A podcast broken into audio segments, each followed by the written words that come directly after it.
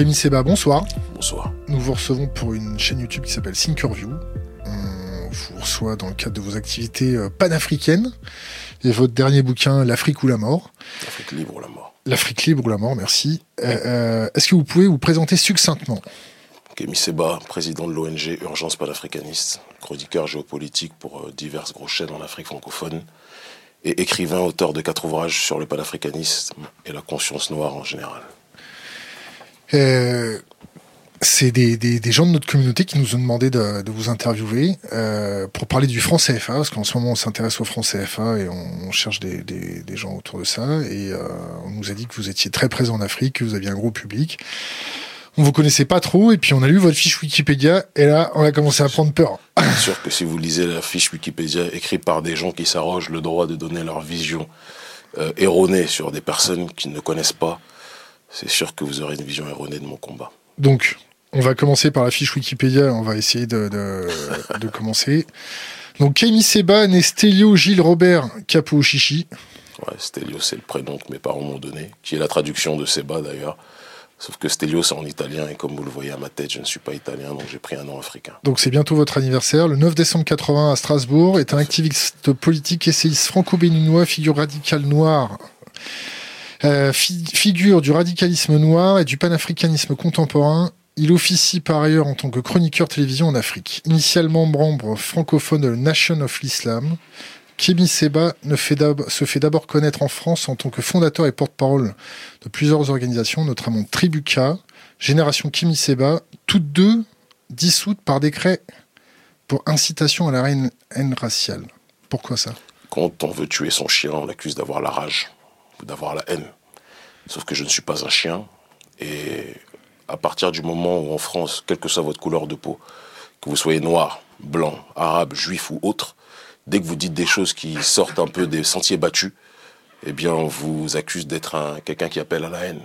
Ça évite de répondre aux débats de fond, aux questions de fond, et euh, de permettre aux gens de dialoguer entre eux. Voilà. Donc, on m'appelle en France le haineux, et paradoxalement, en Afrique, euh, je suis plus que jamais plébiscité par mon combat, pour mon combat politique. Donc, je termine juste les quatre lignes qui restent. Se présentant comme anti-impérialiste et anti-sioniste, il est considéré par de nombreux journalistes et politologues français et étrangers comme un militant raciste, anti-blanc, racialiste et antisémite, ainsi qu'adepte de l'action violente dans les années 2000. Il est également considéré comme un suprémaciste noir. C'est intéressant. Ça, c'est les contes de Walt Disney réadaptés à la France. C'est des sketchs sur lesquels je ne me prononce que très peu parce que je trouve que c'est tout simplement inepte et stupide que dès que quelqu'un a un discours qui sort de sentier battu en France, on aime le noir quand il fait du basket, ou quand il s'appelle Kylian Mbappé, quand il fait du football, ou quand il fait du rap. S'il fait le Che Guevara dans ses clips de rap, mais qui se soumet en dehors de ça, ça ne pose pas de problème. Mais dès qu'on pose, juste pour terminer, excusez-moi, des questions de fond et qu'on parle sur le fond des sujets en tant que tel, qu'on parle de l'élite, de l'oligarchie occidentale et de son élite euh, cooptée africaine, qui est une élite tout aussi corrompue. On va y venir, vous en, en parlez tel, beaucoup dans votre sûr. bouquin. Eh bien, on à... arrive à une situation où on, on devient quelqu'un qui appelle à la haine. C'est marrant. Quand, quand euh, on a regardé des vidéos, des même des, des, des, anciennes vidéos, vous avez encore des cheveux. Ouais. Là, ça remonte. Hein. beaucoup, c'est ça. Ouais. Je suis devenu Saiyan depuis. Là, ouais, ça manque un peu de jaune sur la tête. Ouais, là. mais pense que je suis noir et fier de l'être. Le, le... Pourquoi faire une descente dans la rue des Rosiers Parce que 40? le Bétard, la, la, Ligue de défense juive, qui sont des organisations interdites aux États-Unis. Terrifier les gars là-bas. Juste, bah, si vous voulez que j'explique, j'explique. J'explique Ok. Donc, il y avait une organisation qui existe, je suppose toujours, je ne les suis pas, je ne sais pas ce qu'ils font aujourd'hui, qui s'appelle la Ligue de défense juive et le Bétard, qui avait tabassé des Noirs lors de la manifestation en commémoration de la mort d'Ilan Halimi. Et certains de ces noirs-là, notamment un papa éboueur de 50 ans à l'époque, qui avait pris des coups gratuitement parce qu'il avait la malchance d'être noir durant cette manifestation, était venu nous voir lors de l'une de nos assemblées, d'une de nos réunions, l'un de nos meetings que l'on tenait tous les dimanches à Belleville, en disant qu'il ne comprenait pas qu'il se soit fait tabasser lors de cette manifestation et qu'il voyait que ces gens-là se revendiquaient du bétard et de la Ligue de défense juive. Ilan Halimi, euh, le, il s'est fait torturer. Tout à fait. fait euh, Est-ce que je peux continuer l'histoire? Comme ça, après, on revient sur Ilan, sur qui vous voulez. Et donc, euh, partant de ce principe-là, nous on a pris contact avec euh, donc cette organisation en disant pourquoi vous agressez des Noirs. Si vous avez un problème avec Youssouf Fofana, vous vous, adressez à Youssouf Fofana. Ça nous pose aucun problème. Mais quand vous commencez à dire Youssouf Fofana, sale noir, les Juifs auront ta peau, et que vous voyez des Noirs, vous tabassez des Noirs, ça me pose problème. Là, on rentre dans l'arène. Si un criminel noir se fait juger en tant que criminel, ça ne me pose pas de problème. Les noirs n'ont pas plus de droits ni moins de droits que les autres.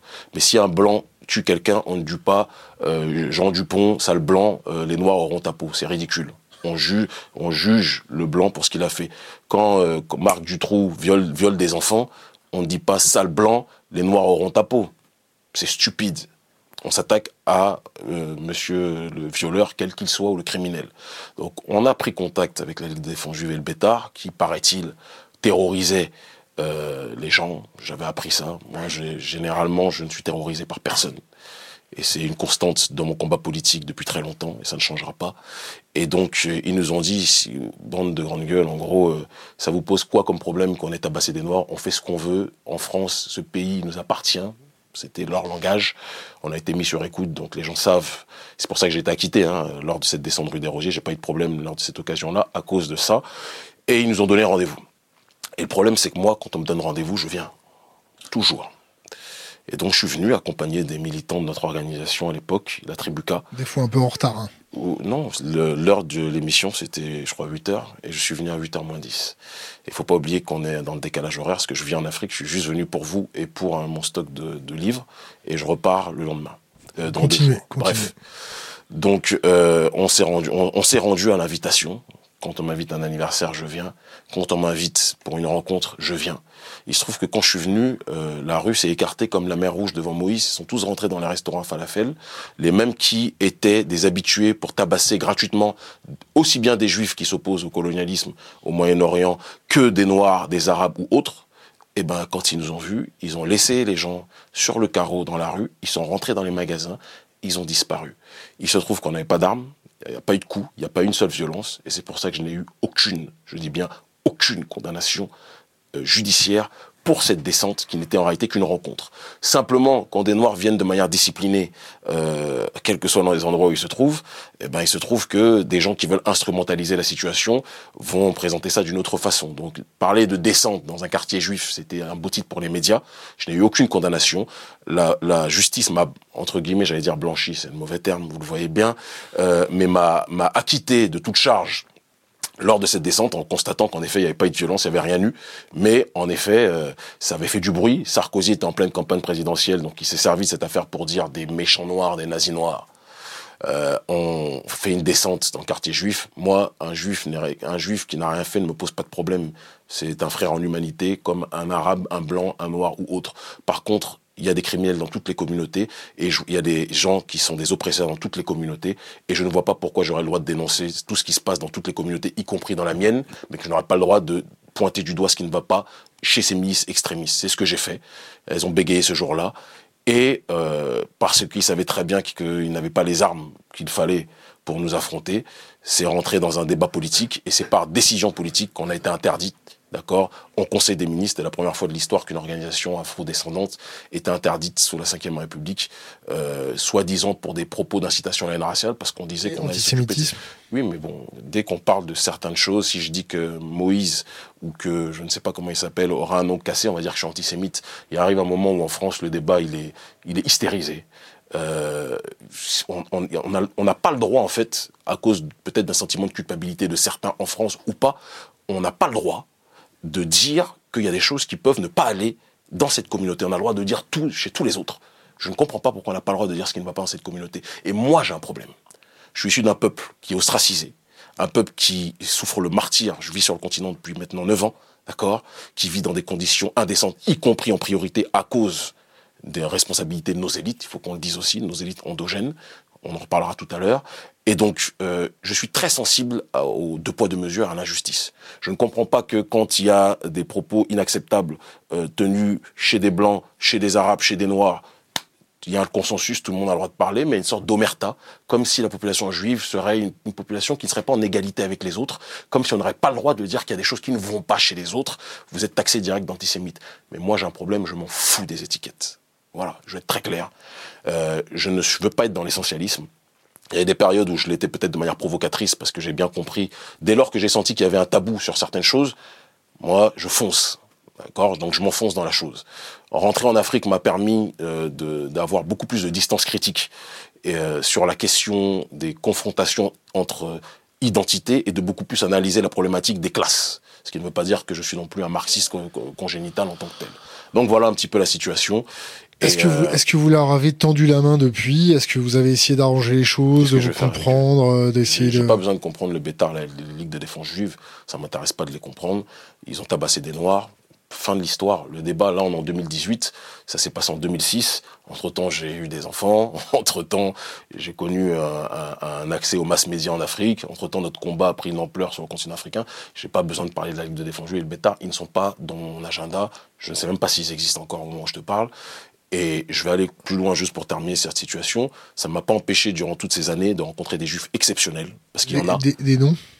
Non, je ne vais pas te donner leur nom, ils vont se faire tabasser par le bétail LDJ, peut-être, j'en sais rien. Mais plus sérieusement, euh, des citoyens lambda, normaux, d'accord, qui euh, euh, vivent comme des êtres humains sur cette terre et qui essayent de trouver le bonheur comme des tas d'autres êtres humains sur cette terre. Donc le problème c'est pas les juifs contre les noirs, le problème c'est qu'il y a des voyous dans toutes les communautés et de la même façon que quand il y a des choses qui vont pas chez les nôtres, je suis le premier moi-même à tout faire pour essayer de faire avancer les choses dans la bonne direction. Bah, quand ça va pas chez d'autres, je ne vois pas pourquoi on devrait se mettre à sparadrap sous prétexte que c'est le peuple élu.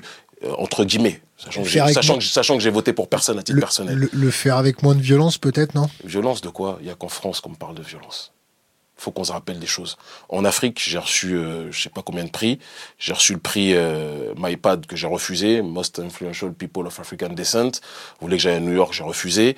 J'ai reçu le prix Africa News, euh, prix de la personnalité politique africaine de l'année. Africa News, c'est la chaîne équivalente de Euronews en Afrique. C'est la même filiale d'ailleurs. Euh, j'ai reçu le prix MJ Intellect. On me plébiscite pour mon combat politique, pour l'influence que j'ai sur la jeunesse africaine. Et de l'autre côté, en France, on me considère comme un terroriste. Il y a un moment, peut-être, il y a un problème. Euh, il y a une double vision, ou alors il y en a peut-être qui aura besoin de lunettes. Et dans, la, dans le même temps, on a Eric Zemmour, euh, qu'on laisse parler dans tous les médias. Moi, je dirais le milliardième de ce qu'il dit dans les médias. Je serais déjà incarcéré. On m'a incarcéré deux fois en France. combien de fois vous avez fait de la tôle Et pourquoi Quel en tout trois fois. Combien de temps La première fois, parce que soi-disant... Bon, les deux, deux fois en France et une fois au Sénégal. La première, parce que j'étais venu ouvrir une antenne de mon mouvement à Chartres et euh, le préfet de la région à Chartres avait euh, carrément sorti le plan Vigipirate en disant qu'il ne fallait pas que je vienne, que j'ouvre une antenne de quoi que ce soit, que je suis quelqu'un de dangereux pour l'ordre public, entre guillemets. Et je lui avais dit vraiment, vous confondez. J'ai dit aux policiers divisionnaires de l'époque, vous comportez comme un chien de l'oligarchie euh, sioniste en tant que tel, ça fait, ça, fait mal au cœur, ça fait de la peine. Ils m'ont mis outrage, il m'a même dit violence alors que je crois que je l'ai frôlé, enfin bref. Et on m'a mis deux mois en prison, en isolement, ceux qui ont fait de la prison d'isolement savent que c'est comme si vous avez fait beaucoup plus longtemps euh, en, partageant avec les autres. Euh, c'était à Bois d'Arcy, je crois. La deuxième fois, j'ai rencontré un proche journaliste de Bernard-Henri Lévy qui avait fait un reportage diffamatoire sur moi. Et moi, je suis un homme de contact, j'aime le peuple et j'aime l'humanité. Et donc, quand quelqu'un ment sur moi, je vais à sa rencontre et je lui demande pourquoi tu racontes n'importe quoi sur moi. Il a eu la mauvaise attitude de me de me souffler de la cigarette en plein visage et me dire j'ai pas envie de parler avec toi alors que j'avais été très courtois avec lui. Il m'a bousculé alors que je n'avais rien fait. La réponse n'appartient qu'à Dieu. Il se trouve que j'ai eu un contrôle judiciaire pour bousculade. On était trois, ils étaient deux, je crois. Euh, il y en a un qui a été innocenté, parce qu'il n'avait pas donné de coup. En réalité, c'était deux contre deux. Et euh, on m'a condamné à du sursis. En réalité, c'était un prétexte pour essayer de m'immobiliser, parce que ça faisait un bout de temps que le procureur qui, avait, qui était en charge de l'affaire. Non, mais j'y arrive. Si je donne mon explication, tu comprendras peut-être un peu mieux, ou vous comprendrez peut-être un peu mieux. Euh, le procureur en question, qui s'appelait M. Zukovitz, ça faisait un an qu'il essayait de me, de me faire incarcérer dans tous les procès que j'avais. Ça ne marchait pas, et donc il s'est saisi de cette occasion. Et malgré ça, il avait, il avait demandé un an ferme. C'était délirant pour quelques coups. Mais la juge a tenu compte du fait que j'avais été bousculé en premier et que je n'avais fait que répliquer. Et donc, elle m'a mis du sursis. Et euh, j'étais semi-assigné à résidence. Je devais pointer régulièrement, euh, une fois par semaine ou deux fois par semaine, je sais plus, euh, dans la ville où j'étais. J'étais interdit de partir de France. Et se trouve que moi, je n'aime pas trop qu'on me...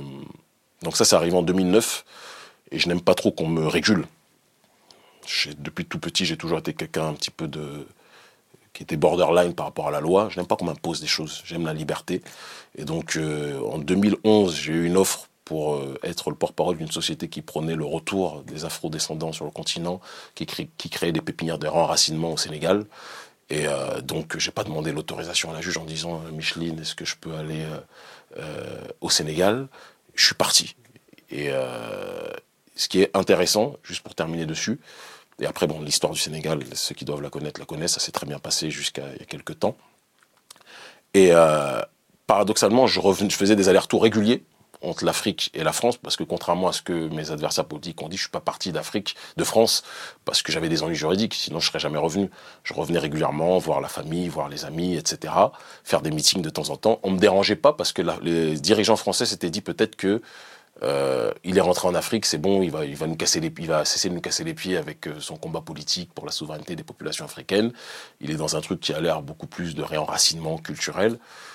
Et en fait, quand j'ai commencé à travailler à la télévision en 2013 et que l'audience a explosé sur le continent africain. C'est quoi exploser? bah écoute, c'est que le rapport des Africains à la télévision est très différent des Européens à la télévision qui, eux, les Occidentaux ont beaucoup plus accès à Internet, en Afrique, le rapport à Internet n'est pas encore aussi développé. Tout le monde n'a pas Internet au pays, mais tout le monde a la télévision. Et donc, euh, je passais dans les émissions euh, qui sont diffusées dans toute l'Afrique de l'Ouest.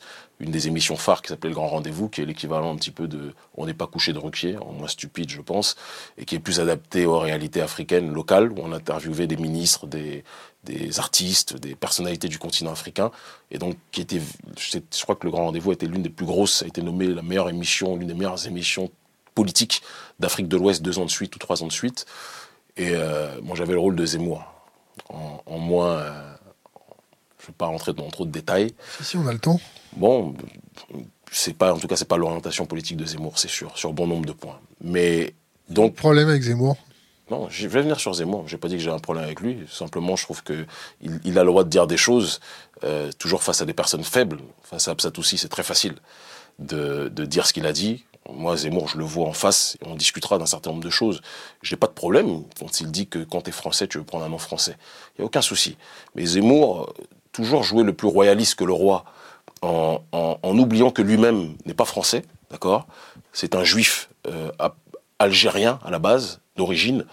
Euh, s'en fout qu'il soit juif. Mais c'est pas la question qu'il soit juif. Il peut même être norvégien si tu veux, si ça te rend plus à l'aise, ça te stresse moins. Je, vais dire qu'il est norvégien. Si un il n'est pas norvégien, mais il, y a, des, il y a des Norvégiens donc juifs. J'y hein. arrive, j'y arrive. C'est que quelqu'un qui, vient, qui vient d'arriver ou qui est arrivé il y a pas si longtemps, son père était dans un autre pays et qui veut commencer à monter d'autres communautés parce que ça arrange ses intérêts en réalité, son logiciel idéologique, ça me pose problème. Parce que l'axe d'Éric Zemmour, c'est de faire en sorte que les Noirs et les Arabes se fassent taper dessus ou se tapent contre les Blancs et que lui et sa communauté soient du côté des Blancs. Ça devient en gros l'axe judéo-chrétien contre l'axe négro-arabo-musulman. Ben, je trouve que c'est stupide et que c'est ceux qui généralement sont des pièces rapportées et qui jouent les rois plus que la royauté elle-même, finissent toujours par être les dindons de la farce. Et donc Éric Zemmour devrait être très prudent dans la manière dont il monte les uns contre les autres. Moi, ça ne me pose pas de problème qu'ils disent qu'il voudrait qu'Absatou s'appelle Julie ou, ou Séverine, mais Zemmour, à mes yeux, n'est pas plus français qu'Absatou. C'est la seule chose que j'ai à dire. Il chante les louanges de la France et ça, ça fait rêver euh, des Français qui, malheureusement, puisque dans leur télévision, il n'y a plus de Français qui parlent. Et euh, il y a très peu de gens qui sont euh, issus de la France, entre guillemets, de souche qui parlent. Donc quand il y en a un qui chante les valeurs dites patriotiques, même s'il n'est pas français, ils sont contents. Mais il arrivera un moment où je pense que la population française va se rendre compte elle-même que le Zemmour en question, c'est quelqu'un qui a un agent extérieur et qui ne roule pas pour les intérêts de la France. Je ferme ma parenthèse par rapport à lui.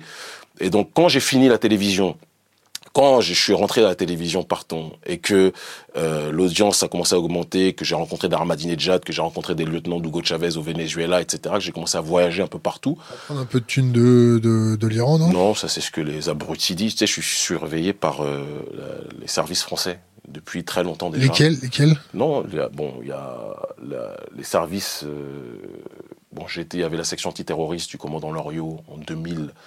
Euh, à partir de 2008 jusqu'à 2012, où j'ai eu ce que j'appelle des interviews, c'est-à-dire que j'étais convoqué parce que surveillé en tant que tel. J'ai jamais posé de bombe, mais pour eux, visiblement, les propos qu'on donne, ça pouvait poser problème par rapport à certains intérêts.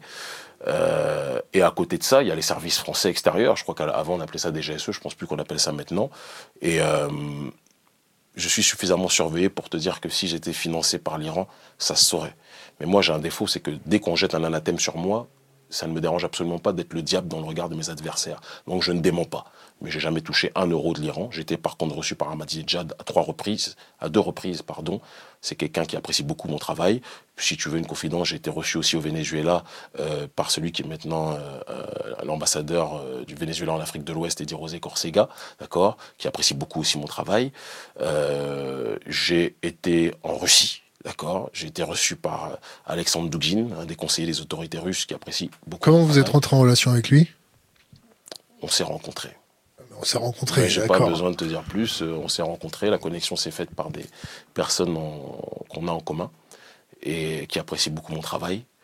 Et euh, toutes les personnes qui en ont marre du, de la globalisation, de l'uniformisation du monde, qui en ont marre qu'on veut imposer un schéma civilisationnel de société au reste du monde, bah, elles finissent toujours par se retrouver. Et euh, donc c'est pour ça que ça me fait rire l'histoire des anti-blancs, parce que je pense qu'il n'y a pas plus blanc que de ce côté-là du Caucase. Mais euh, on s'est rencontrés, ça a été une très belle rencontre intellectuelle et politique, philosophique aussi. Est-ce que vous n'êtes pas un peu la pièce rapportée, née à Strasbourg, qui se prend un peu plus roi que le roi et qui veut être roi d'Afrique à prendre le panafricanisme Si, j'étais, si je voulais être roi, je veux te dire un truc, hein, il y a beaucoup d'élections euh, et de beaucoup de partis puissants qui lorgnent sur mon audience en Afrique, parce que le, celui qui veut jouer plus roi que le roi, il est plus écouté que beaucoup de politiciens qui sont là depuis, l'avant, depuis très longtemps sur le continent et qui contribuent à rouler leur population. Moi, je risque les, peu, le peu de choses que j'ai pour un idéal, qui est l'idéal de la souveraineté. Et ça, c'est pas une question de noir contre blanc. Il y a des blancs qui rêvent d'autodétermination, et je les valide aussi. Il y a des arabes, il y a des chinois, des noirs, etc. Et la population africaine, elle est très sensible. En tout cas, beaucoup d'entre eux à la notion du sacrifice. Voilà.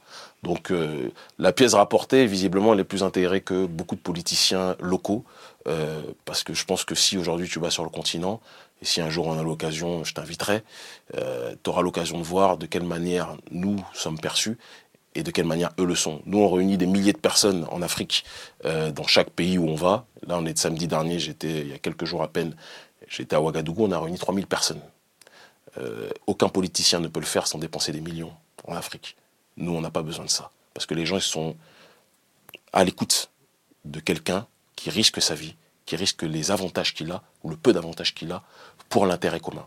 On va repartir depuis le début. Donc, Kémy Seba, quel âge il a? J'ai 36 ans, 37 ans en décembre. J'ai pas fini mon histoire sur les raisons qui ont fait qu'ils m'ont incarcéré, hein. mais bon, si tu Bon, vas-y, vas-y, Donc, juste pour terminer, donc, quand je suis revenu de toutes ces rencontres, euh, ils ont profité de, de la séance de dédicace d'un de mes livres, je crois que c'était Black Nihilisme, et donc, ils ont fait réapparaître, en fait, le fait que j'avais violé le contrôle judiciaire depuis 2011. De 2011 à 2014, je faisais des allers-retours sous la surveillance de la police, ça leur posait pas de problème. Mais après avoir rencontré euh, des Vénézuéliens et des Iraniens, ben là, c'est devenu un problème. Et donc, ils ont, ils m'ont mis en prison, euh, en isolement, cette fois-ci à Fleury-Mérogis. Combien de temps? Toujours en isolement deux mois. Je crois que l'isolement est deux mois chez moi en prison, c'est une règle chez eux. Comment ça se passe, euh, l'isolement? C'est pas cool c'est euh, c'est pas cool. Mais ça permet toujours, moi je suis toujours quelqu'un qui me dit que quand quelqu'un veut me noyer, il m'apprend l'apnée. Et je me sers toujours de ces moments-là pour être dans une démarche introspective et euh, essayer de sortir beaucoup plus fort. Donc je lis beaucoup, je fais du sport et je réfléchis aux, prochaines stratégies que j'aurai pour être encore plus fort quand je ressortirai. Donc en fait, ça sert à rien leur prison, parce que ça me permet d'être encore plus fort quand je ressors. Donc, Kimi Seba, 37 ans, euh, marié. Tout à fait. Bigame.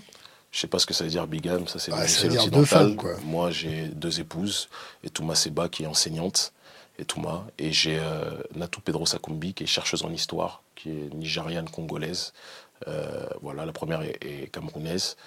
Je suis avec la première depuis 14 ans et la deuxième depuis 8 ans. Comment elle a pris la deuxième, la nouvelle de prendre une deuxième femme? Comment la nouvelle a, comment L'ancienne a pris la nouvelle de la deuxième femme. Non, euh, elle sait que je suis pas quelqu'un qui euh, joue avec la dynamique du mariage, que je fais tout pour ma famille, et euh, elle sait que c'était pas simplement un délire de avoir d'ego pour avoir d'ego, c'est pas le problème. C'est chez nous dans la perception africaine, dans la tradition africaine la femme est le pilier de l'homme dans les sociétés matrilinéaires. Et la polygamie, dans son acception occidentale, n'est pas perçue de la même façon que sur le continent africain, à bon nombre d'endroits. C'est légal d'avoir deux femmes? Oui, dans nos pays. En France? Je m'en fous, je suis pas en France, moi. Bon, alors, par rapport à ça, le passeport, il est de quelle couleur? Non, j'ai le passeport, j'ai acquis le passeport béninois il y a 4 ans. Et, et la carte d'identité béninoise. J'ai laissé la carte d'identité française et j'ai le passeport français qui me permet de parler aux Antilles, à mon peuple qui m'écoute euh, en nombre là-bas, même si j'ai des opposants bien évidemment aussi. Lesquels? Bah, Tous ceux qui travaillent pour les autorités françaises, même pas beaucoup. Et les béquets, bien évidemment, qui sont les descendants d'esclavagistes qui possèdent encore beaucoup de richesses, puisqu'ils ont 95% des richesses, alors qu'ils représentent 5% de la population, eux même pas trop. Et là, Ça qu'a parlé créole Mm, non, je parle pas créole. non. Mais pourquoi pas m'apprendre? Si toi tu veux m'apprendre, pas de souci. Je préférerais que ce soit un frère ou une sœur qui le fasse. Pourquoi Parce que je pense qu'il aura plus de maîtrise de sa propre langue que toi. Tout simplement. Si tu parles créole, je serais très surpris que tu me. Bon, Timal, on verra ça plus tard. Voilà, regarde, tu vois. Eh, eh. C'est trop facile ça. De quoi Vas-y, parle. Bah, moi, Tibitain. là. Vas-y. Alors, Parlons. pourquoi, pourquoi euh, pro- prôner euh, en Afrique ce retour aux sources identitaires? Parce que l'Afrique est la population qui a été la première. Euh, on parle du nouvel ordre mondial aujourd'hui, c'est un terme à la mode, mais euh, le mondialisme, la première entité qu'il a rencontrée dans l'humanité, c'est la population africaine. L'esclavage, la colonisation, je suis pas en train de faire de la victimisation, parce que je dis toujours qu'il arrive un moment, il faut qu'on on se regarde dans la glace, qu'on se prenne en main. Il ne faut pas toujours dire que c'est la faute des autres. Une civilisation est détruite de l'extérieur que si elle est rongée de l'intérieur. Donc on est les premiers responsables. Ça, il faut que ce soit clair. Mais euh, notre peuple euh, s'est fait laver le cerveau culturellement, politiquement, intellectuellement, de telle sorte qu'on a des, des Afri- une élite aujourd'hui même africaine qui d'ailleurs est le premier de vos problèmes. Vous avez reçu mes- un de ses représentants la dernière fois qui pense beaucoup plus euh, en, en fonction de la bobocratie occidentale qu'en On fonction on va il n'y a pas de revenir. problème, on revient sur tout ce qu'on veut. Moi, je suis à l'aise sur tout. Mais qui pense beaucoup plus par rapport à une vision euh, oligarchique occidentale que par rapport aux intérêts du prolétariat africain. Il y a réellement un seul peuple en Afrique? Non, il y a plusieurs peuples. Mais on a, qui, on a tous une racine. On a une racine commune. Mais Bah, et- évidemment Eh, on a la même racine commune, toi et moi. hein. Je sais pas la question. Si tu veux, on est des frères, on peut marcher euh, nus avec euh, une tulipe dans les cheveux, il n'y a pas de souci. Et puis on dira, on est des frères. pour tous les cheveux hein United Color, ça peut repousser. Mais euh, il y a plusieurs peuples, ça n'a jamais été la question de dire il y a un seul peuple, il y a plusieurs peuples, plusieurs familles qui forment un seul ensemble. Et on est dans un monde aujourd'hui, il y a les blocs civilisationnels. Euh, tu as le racisme d'un côté, où les populations slaves essayent de se réunir autour de cet idéal. Euh, tu as le bolivarisme en Amérique du Sud, où les populations d'Amérique latine essayent de se réunir autour d'un idéal. L'Union européenne est contestée parce que c'est l'uni- l'union en réalité de l'oligarchie financière qui asphyxie les, les peuples européens qui souffrent réellement. Mais le panafricanisme, c'est une, une idéologie de libération qui veut euh, transcender la problématique de la balkanisation du continent africain qui nous a été imposée en 1884 et 1885 à Berlin. Donc, euh, vouloir tendre vers un seul peuple ou vers une unité de l'Est à l'Ouest, du Nord au Sud, euh, c'est quelque chose qui est du domaine du vital pour nous, parce qu'on a été détruit de A à Z, et que aujourd'hui ce sont nos propres élites qui participent à propager cette logique de destruction. Et dans, ce, dans cette démarche-là, il y a une, une nécessité du retour aux sources qui doit être effectuée, qui ne peut jamais être complète, parce qu'on fait partie d'un ensemble. On fait partie, excusez-moi, d'un ensemble qui est globalisé aujourd'hui.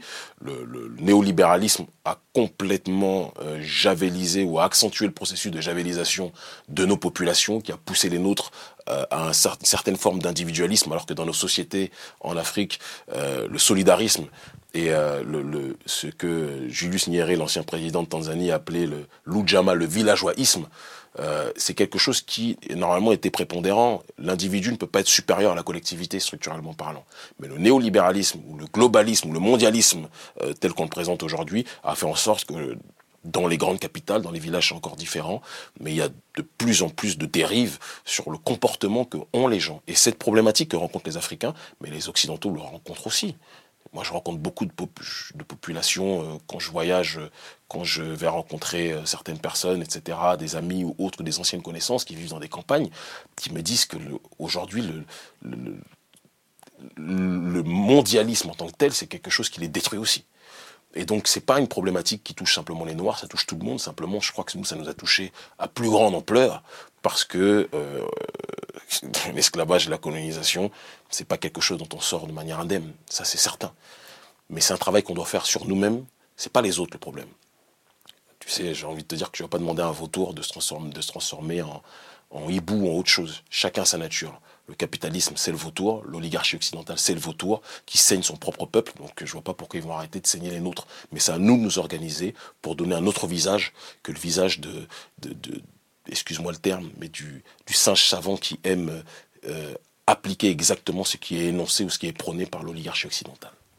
Alors admettons qu'avec une baguette magique, c'est pas une baguette magique. Vous y arrivez. C'est pas une baguette magique, c'est des efforts, c'est des sacrifices. Ouais, c'est peut-être des siècles aussi. Hein. Mais ça fait déjà des siècles qu'on est dedans. Et euh, Bon, admettons que ça, ça fonctionne. C'est pour aller où? C'est pour faire quoi? C'est pour une croissance? C'est pour euh, quel type de valeur On se retrouve nous-mêmes.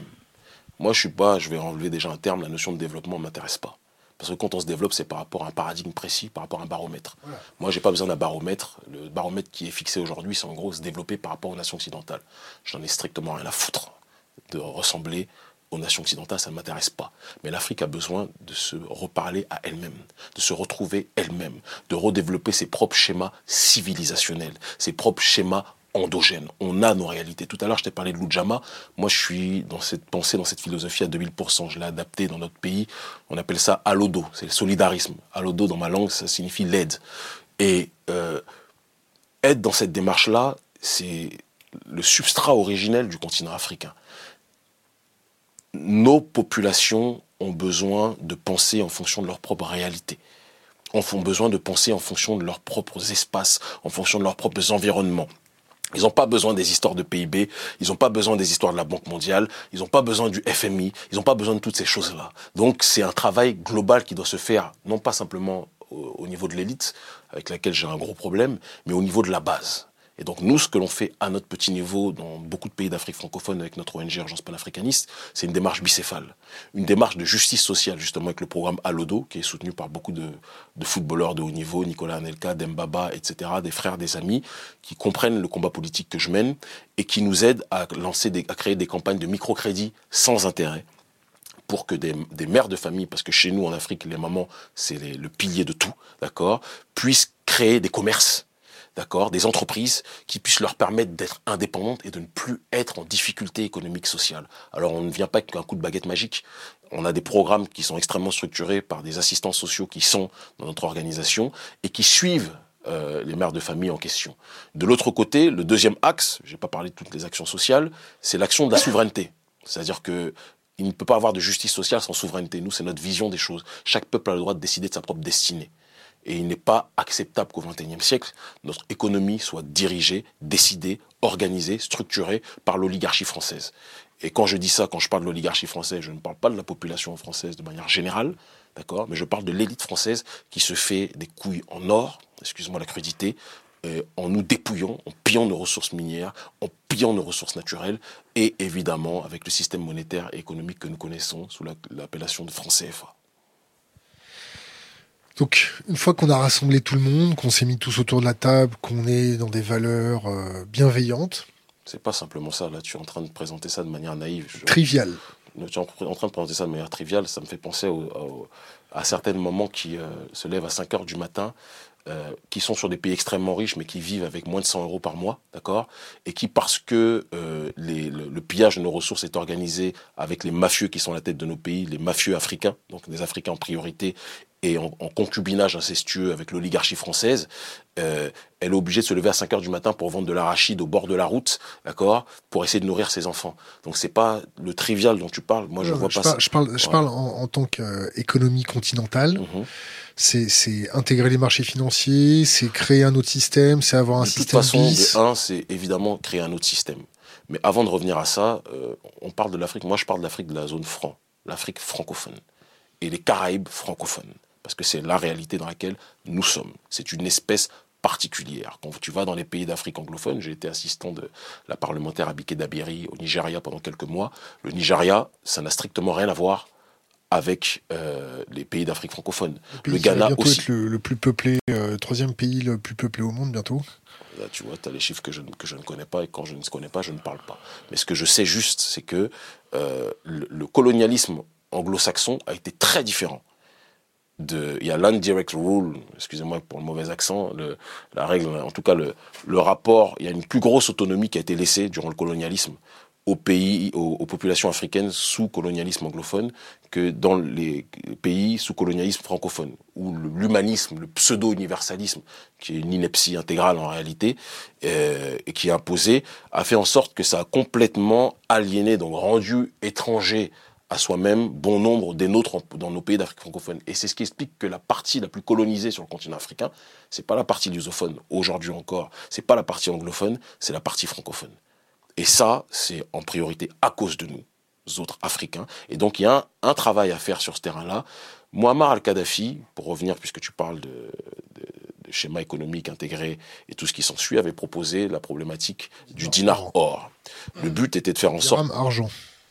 Le but était de faire en sorte que nos populations puissent cette fois-ci asseoir leur monnaie sur leurs ressources minières en tant que telles. Quand tu regardes nos ressources, le continent africain est l'une des terres les plus riches de la planète. D'accord? Mais on est toujours dans une démarche de, de vouloir adosser nos monnaies à d'autres systèmes économiques qui ne sont pas en harmonie avec nos réalités. Et donc, le projet du dinar or dont parlait Kadhafi pouvait permettre à partir du moment où il y avait un devoir, un travail de réappropriation de nos ressources qui était effectué, pouvait permettre à la population africaine de retrouver une véritable autodétermination. Et il voulait quoi? Il voulait adosser les banques centrales à ces ressources-là, et donc il y a un travail de réappropriation des richesses qui soit organisé. Lui, c'était sur l'or, parce que l'or, c'est quelque chose qui est extrêmement présent, où était, je ne sais pas si ça a été pillé entre-temps par les élites françaises et associées, mais euh, il voulait adosser ça à l'or, et il voulait que de manière générale, nos richesses puissent être le support sur lequel, justement, cette démarche monétaire s'installe. Moi, je, vais, je, je, je me situe dans une problématique qui est la suivante. C'est un travail à la chaîne. Moi, je suis un acteur de la société civile qui est entendu. Ma responsabilité, c'était d'animer et d'agiter ce débat qui était rendu tabou depuis trop longtemps sur le continent africain. Et donc on a organisé une croisade sur cette problématique de la souveraineté. Et dans un des tiroirs de la souveraineté, la souveraineté monétaire est évidemment extrêmement importante. Et c'est pour cette raison qu'on a réussi, je pense, à imposer dans le débat de société sur le continent africain la question du franc CFA. Il y a du racisme en Afrique? Alors, je vais te dire quelque chose qui va te paraître un peu borderline sans doute, mais c'est pas trop mon souci. Moi, les, direct, histoires, hein. les histoires de racisme ne m'intéressent pas. Euh, racisme noir blanc, moi je suis pas. racisme noir noir. Non, mais il y a des tensions, il y a des tensions, euh, ça existe euh, partout. ça existe partout. Il ne faut pas non plus idéaliser. Mais on n'appellerait pas ça du racisme. Il y a, certaines euh, régions vont se penser meilleures que d'autres. Il n'y a, pas de génocide entre communautés. Euh, non, mais à part les génocides organisés comme au Rwanda où on sait qui sont les responsables, euh, le génocide, à la base, c'est plus l'impérialisme a commis ce génocide là vis-à-vis des nôtres. L'élite financière occidentale, je dis bien l'élite et pas le prolétariat occidental, c'est important, euh, a commis ce génocide-là. Maintenant, est-ce qu'il y a eu des génocides entre Africains Il y a des génocides entre Africains, ou tout, tout si, c'est quelque chose qui a existé. Il y en a certainement peut-être eu d'autres, mais ils sont euh, microscopiques par rapport au génocide imposé par la finance internationale vis-à-vis des populations africaines. Et pour revenir sur le racisme, le racisme, ça disparaîtra jamais, si ça existe. D'accord? L'hostilité entre des gens de différents peuples, ou même entre des gens d'un même peuple, c'est pas le problème. Ouais, c'est pas Rokaya Diallo ici. Donc moi, c'est pas ça qui m'intéresse. Par contre, l'oppression systémique d'une élite sur d'autres peuples, ça, ça me pose problème. Et c'est sur ça que je me prononce. Bon, on a reçu euh, Louis Kemayou, ici. Ma gloire. Et, euh, vous avez fait une vidéo. Mhm. Mon équipe, pas moi, j'ai pas le temps pour ça. Ça a été validé par vous ou pas? Tu sais, euh, chez nous, il y a la démocratie directe. C'est-à-dire que moi, je suis au village, souvent dans le cadre de mon travail politique. C'est pas moi qui gère ma page fan ou ma page publique. Il y a 500 000 personnes quasiment. J'ai pas le temps pour ça. Et je me suis éloigné des réseaux sociaux depuis un bout de temps. Mais j'ai une équipe qui est à la fois sur le continent africain et dans la diaspora, qui surveille et qui connaît le, le, le, Kemayou, qui est quelqu'un qui vous arnaque un peu ici en se faisant passer pour un journaliste qui a pignon sur rue en Afrique, alors qu'en Afrique, tout le monde sait qu'il est balois. Donc euh, voilà, la réalité des faits, elle est là. Et quand ils ont vu, on s'est jamais prononcé sur lui en 20 ans d'activisme politique, mais quand ils ont vu qu'il s'est permis de raconter n'importe quoi sur nous, alors que nous on risque notre vie pour notre souveraineté et que lui vient manger les subsides ici en France, parce que son travail il vit en France, il vit pas en Afrique, ben on s'est dit que, je parle au nom de l'équipe parce que je prends mes responsabilités, on s'est dit qu'on allait lui répondre, tout simplement. Vous avez répondu comment? Ben, Ils ont répondu, ils ont, ils ont repris ses propos et ils ont mis ça en parallèle avec une dialectique, juste je termine, une dialectique historique qui est celle de, du nègre d'intérieur qui se fait toujours plus roi. C'est la même chose, qui euh, se fait toujours plus royaliste que le roi, en stigmatisant les personnes africaines ou afrodescendantes qui veulent l'autodétermination. Et ce qui est assez marrant, c'est que tu avais, durant la période de Lumumba, des gens qui disaient que Lumumba était un terroriste, était un, extrémiste et un fauteur de troubles. Et qu'il allait, il allait euh, nuire aux relations entre le Congo belge et euh, le royaume de Belgique. On a eu des gens euh, à l'époque de Malcolm X qui disaient que Malcolm X était un suprémaciste noir, un fauteur de troubles, qui était en train de semer des divisions, des tensions entre noirs et blancs. Moi, je parle avec beaucoup de blancs qui comprennent profondément notre combat plus que Magloire, qui est d'accord? Et nous, il n'y a pas de tension entre les peuples qui se respectent. Mais par contre, moi j'ai un problème avec les mangeurs de subsides qui mangent dans la main de l'oligarchie occidentale et de cette bien-pensance qui en réalité ne veut pas la souveraineté africaine, sinon il serait venu se, il serait rentré au pays et se serait retroussé les manches pour aider sa population. Mais il préfère être ici, là, à TV5 Monde ou je sais pas où, et raconter ses inepties. Mais il ne blague que vous, il ne blague pas nous. Bon, euh, euh il a posté un commentaire sur la page Facebook qui a été gommé, d'après lui. Et lui, quand il a, il a, il a, il a, il y a apparemment, si je ne m'abuse, il y a eu des personnes, environ 15 de notre, de notre page Facebook qui nous ont écrit pour dire qu'ils avaient laissé des messages sur la page de Kemayou, il les avait bloqués. Et après, lui, quelques jours après, il vient écrire chez nous et il croit qu'on va laisser. Si c'est un homme Kemayou, moi je le vois en direct et je le mange tout cru. Voilà. Parlons peu. Bon, alors son message, c'était Jusqu'à présent, je ne connaissais pas la différence entre les nègres des champs et les nègres de maison. Il la connaît très bien parce que c'en est un. Entre parenthèses, nègre des Champs-Élysées ou nègre de maison Lafitte. C'est pour faire rire ses amis du 16e. Finalement, le nègre de maison, c'est celui qui ne voue pas un culte au gourou Kémy Seba. Le gourou Kémy Seba. Par ricochet, tous les autres sont des nègres des champs, évidemment. C'est vraiment la dialectique du nègre de maison qui a bien. Où avais-je la tête Merci Kémy Seba, Kimi Seba pour cette leçon de sémantique de la publicité bienveillante. Ma gloire, je te réponds en te disant que le gourou qui est suivi par des centaines de milliers, pour ne pas dire des millions de personnes en Afrique, c'est qui? C'est moi ou c'est toi qui n'es suivi par personne, si ce n'est ta mère et ton cousin, et qui ne parle que chez les, Occidentaux, mais en Afrique, on te jette des pierres parce qu'on sait que tu as un vendu. Je me demande c'est qui le gourou. Fin, de la, fin de la citation, ce qui concerne ce guignol. Euh, il, nous a envoyé, il nous a envoyé deux, trois questions. J'ai pas envie de répondre à ce clown. S'il veut me parler, il m'invite en débat dans sa chaîne chez les, euh, à TV5 Monde et j'irai le grailler en direct. bon, on va quand même poser les questions. Avez-vous des rapports avec des mouvements comme l'ex-Front National ou le Ku Klux Klan tu vois. qui sont loin d'avoir la sympathie pour les Noirs? Si oui, quelle est la nature de ces rapports? Euh, La deuxième question, quand vous exigez la, la sortie du pays de la zone franc, CFA, et le boycott des produits français, poussez-vous votre logique jusqu'à brûler votre passeport français et à demander à vos camarades de lutte de faire pareil? Je peux, je peux répondre Bah oui. Bon, bon, ce qui est intéressant, je pense que les personnes dotées de raison euh, verront un petit peu le logiciel idéologique de ce clown. C'est-à-dire que quand... Non, laisse-moi finir. Tu, tu, tu m'as pas permis de, poser, de, lui poser des questions directes, mais par contre, tu viens poser des questions de ce rigolo dans notre échange. Donc, tu me permets que je réponde comme je le souhaite. Avec respect, sans clown. Toujours. Non, clown, c'est un terme français, c'est pas une injure. Euh, dans le dictionnaire, le petit Robert. Juste pour terminer, pour être sérieux, euh, cette personne-là, qui est élevée par la bobocratie de manière intégralement sur le logiciel idéologique, dès que des personnes prônent le souverainisme, l'autodétermination, sont des patriotes ou des nationalistes, ils sont catalogués par ces gens-là d'extrême droite. Ça me fait rire. le prolétariat africain que, je visite quotidiennement, parce que c'est ma vie, c'est ma dévotion, c'est ma mission, moi, pendant que lui mange ses petits fours, il a d'ailleurs grossi euh, Paris 16e, euh, il y a une chose qui est certaine, je termine, mais c'est pas, non, c'est une constatation. Il y a un adage en Afrique qui dit, euh, celui qui est corrompu, il grossit. Ben, il en est une bonne définition. Parce que je l'ai vu il y a quelques temps quand il était aux, aux Acédiques il y a dix ans, il était beaucoup plus mec que ça. Mais juste pour terminer ce que je dis, et ça me fait rire en plus, c'est jouissif de répondre comme ça. Euh, sur ce type, Euh, moi, je parle avec tout le monde. Je parle avec des gens de gauche, je parle avec des gens de droite, je parle avec des gens de tout le spectre euh, politique dans le monde. Je ne, je ne suis pas sectaire, contrairement à lui, qui ne peut parler qu'aux gens que lui autorise, en tout cas que l'oligarchie occidentale lui autorise euh, d'avoir comme interlocuteur, parce que c'est ça sa réalité. C'est un mec qui est dans un logiciel idéologique, c'est la bien-pensance occidentale, et c'est pour ça qu'en Afrique, ce genre de type n'est pas respecté. Je n'ai pas de contact avec des gens du Front National, pour la simple et unique raison que euh, il y a une époque où j'étais beaucoup plus jeune, où j'étais dans un idéal par rapport au patriotisme. Et je me disais que tous les patriotes de la Terre peuvent se réunir et peuvent marcher ensemble j'ai compris que euh, avec les patriotes d'Amérique du Sud, c'est facile.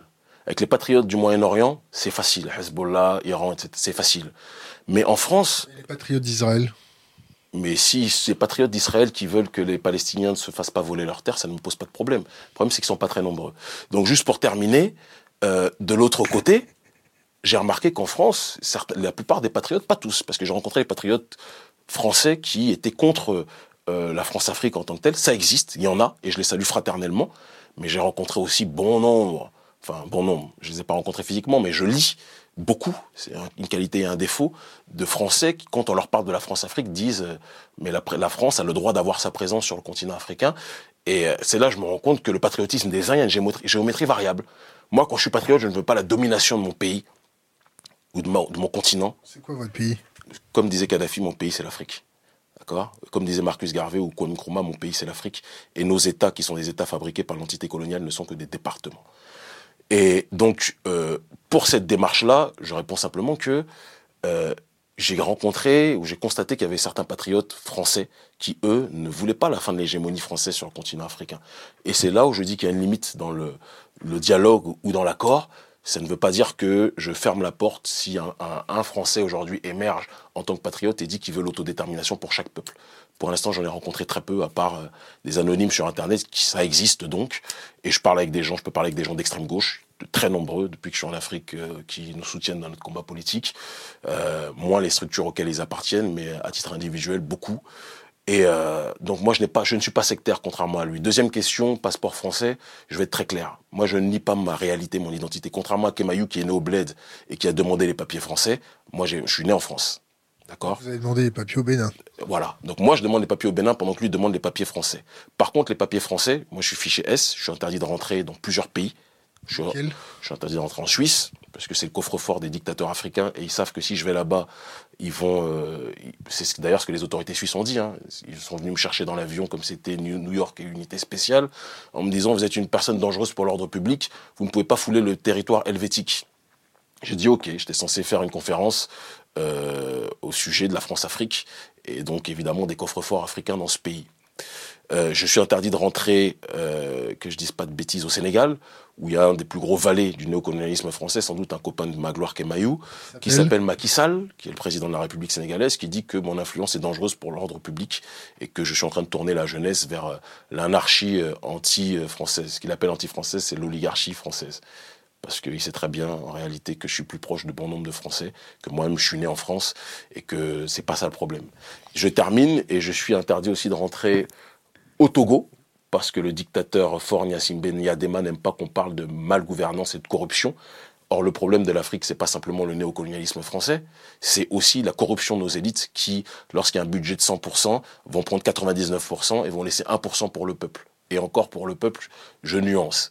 Et enfin, je suis interdit de rentrer en Guinée, parce que de la même façon, j'avais dit que j'étais venu pour organiser un Guinée-Conakry, organiser un meeting de lutte contre la corruption et la malgouvernance avec les militants locaux.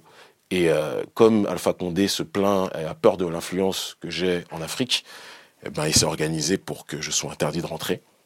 Donc voilà. Et donc, si maintenant, moi qui ai acquis la nationalité béninoise à la sueur de mon front, parce que ça n'a pas été facile, euh, je brûle le passeport français, je ne pourrai plus aller voir une autre partie qui compte énormément sur moi dans le monde, qui est la partie des Antilles. Guadeloupe, on les embrasse. Guyane. Réunion. Euh, Réunion, j'ai pas encore été, mais ça viendra. Mayotte. Euh, Mayotte non plus. J'ai fait euh, Guyane, Guadeloupe, Martinique. Chaque pays où je suis allé, j'ai réuni des milliers de gens sans payer qui que ce soit pour qu'ils viennent, contrairement aux politicards en France qui sont obligés de donner de l'argent pour que les gens viennent. Donc tout ça pour te dire que moi, la différence entre Magloire et moi, c'est que moi, je me suis battu pour avoir la nation, une nationalité africaine. Lui s'est battu pour avoir la nationalité française et pour manger ici, vivre ici et ne venir peut-être avec un masque sur la tête qu'une fois par an au Cameroun, dans son village natal, puis il repart à Paris. Moi, je vis en Afrique depuis 9 ans. J'y suis tout le temps. Je ne, je ne vis pas comme un expat. Je vis comme un Africain qui se conforme aux réalités africaines. Et j'ai sacrifié un équilibre même familial et économique que j'avais au Sénégal où j'étais installé, où j'avais un bon poste à la télévision, pour des convictions politiques, en brûlant le billet de France CFA. J'ai été expulsé, j'ai été incarcéré. Ma gloire ne peut pas connaître ça. Donc je ne peux pas parler avec ce genre de, de, clown, qui est un mot dans le dictionnaire français. je préfère parler avec des gens qui ont une, une vision des choses un peu plus dense. Bon, comme vous l'avez appelé clown, on va, on va reprendre une de ces questions. Donc en fait, c'est une interview de ma gloire. Mais pourquoi il m'interviewe pas sur TV5 non, Alors, L'implication de Idriss Déby, le chef d'État tchadien, dans la lutte contre le terrorisme au Sahel, est très appréciée par la France. Tout à fait. Et il est souvent présenté comme un ennemi du franc CFA. Pourtant, son pays en fait toujours partie. Qu'en pensez-vous? Très clairement, moi je suis. Là, il apprend, j'ai envie de dire qu'il pisse dans un violon, parce que tout le monde sait cette réalité-là, que euh, Idriss Déby est quelqu'un qui a d'abord été placé euh, par la France-Afrique. C'est évident, c'est pas un secret. Euh, il se trouve que des proches à lui, à un moment, l'ont sensibilisé sur la question du CFA et euh, il l'a constaté comme n'importe qui doté de raison que c'était un scandale politique, un scandale économique. Et il se trouve que Déby est un extraordinaire militaire qui a un gros poids en Afrique centrale et donc euh, c'est un, de pion, il est passé à allié de la France-Afrique. Kemayou, il n'est pas français, au fait. Hein. Mais ah, d'accord, mais en tout cas, il vit ici. Juste pour terminer. Ah, c'est bien. Il, t'appelle carrément, vous avez carrément le contact direct. Je vois, vous êtes, vous êtes intime, méfie-toi, serre les fesses. Mais juste pour terminer et pour être. pas encore sorti, hein, méfie-toi. Hein. Sorti de quoi? Ah, non, c'est toi, méfie-toi. Bref. Donc, il n'est pas français, mais en tout cas, il vit en France et c'est ici qu'il mange les petits fours, pas en Afrique. Et donc, peut-être qu'il va le rappeler pour dire, ah non, je suis là en Afrique 30% de l'année. Mais donc, plus sérieusement, euh, où est-ce qu'on en était? Parce que je me perds avec ma gloire. Le Tchad. Le Tchad, donc on sait que lui, Magloire Kemayou, et, euh, a déclaré que, en effet, Idriss Déby était un pion de la France-Afrique, comme des milliards d'Africains qui pensent la même chose. Maintenant, quand quelqu'un qui se présente comme étant une personne faisant partie du camp opposé, dit quelque chose de sensé, si Idriss Déby dit que le soleil est doré et que euh, quand il y a le soleil, il fait jour, ben, je ne vais pas dire qu'il fait nuit sous prétexte c'est Idriss Déby. Je ne suis pas un sectaire comme Magloire Kemayou et les maîtres qui le payent. Voilà. Donc, en effet, il s'est opposé sur le CFA.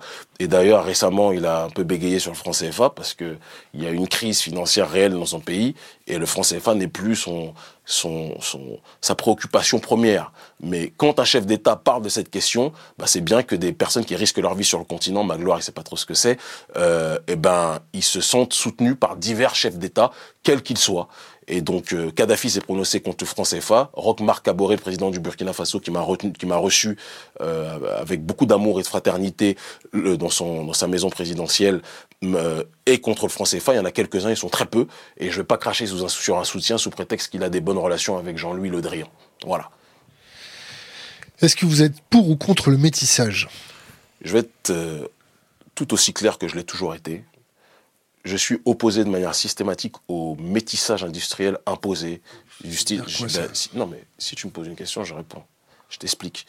Euh, Benetton, euh, qui nous dit en gros que le métissage, c'est l'avenir du monde et que sans métissage, on passe en sortir. C'est des conneries, ça. Le Brésil, pendant des années, a dit que c'était le, pays de la démocratie raciale, le pays du brassage et du métissage. On nous montrait à la télé que Ronaldinho, euh, Copacabana, les femmes bronzées en string, etc. Puis on disait, ah, le Brésil, c'est génial, c'est le métissage. Ben, moi, j'ai été au Brésil une fois, c'est l'un des pays où les Noirs souffrent le plus en dehors d'Afrique en termes de discrimination et d'ostracisation. D'accord? Les ghettos euh, qui a la cité de Dieu, c'est pas qu'un film, c'est des réalités sociales et politiques. Le métissage, ça ne gomme pas les effets pervers euh, de l'extrémité euh, du néolibéralisme globalisé qui est quelque part la suprématie occidentale comme certains l'appellent comme l'appelle et l'appelait Francis Cress Welsing. Elle, elle, parlait de white supremacy. Et euh, donc le métissage n'est pas la solution au problème ou au rapport entre les différents peuples de l'humanité. Maintenant, un individu qui rencontre une individu, une peut être noire, l'autre peut être blanc, l'un peut être noir, l'autre peut être blanche.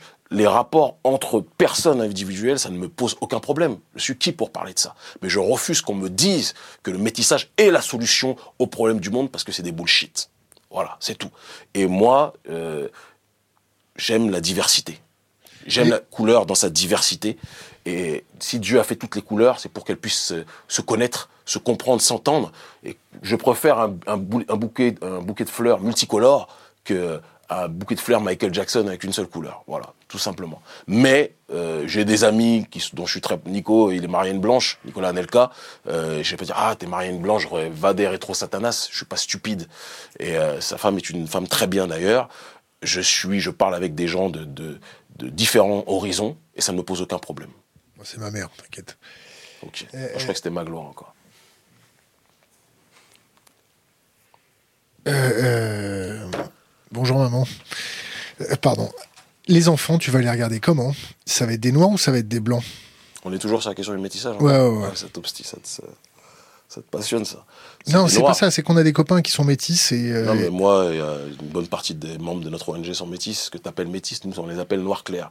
Bob Marley, comme il disait, était métis, mais c'était un noir. Et dans, la, dans le regard de l'autre, il reste un noir. Et pourquoi tu, dis pas blanc foncé? Non, parce que c'est pas comme ça que le monde les appelle c'est pas comme ça qu'ils sont. En, l'histoire de l'humanité, euh, tu regardes les noirs aux États-Unis, entre guillemets, euh, je pense à bonjour à Hashim Zinga du NBPP du Black Panther Party, euh, tu regardes sa tête, c'est un métis, ce que tu appelles métis en tant que tel, mais dès que tu as des ascendances africaines, ça ressort et tu es considéré comme noir, comme nègre dans le monde dans lequel nous vivons. C'est comme ça. Et c'est pour ça que la, la quasi-totalité, à part ceux qui sont complètement aliénés, mais la quasi-totalité de ce que toi tu appelles métis se considère comme des noirs clairs va demander à Booba, le rappeur, s'il se considère comme un, un blanc foncé. Un, blanc foncé. Il va dire que c'est un noir. Bob Marley se considérait comme un noir, et c'est ce qu'ils sont, des noirs clairs, noirs foncés.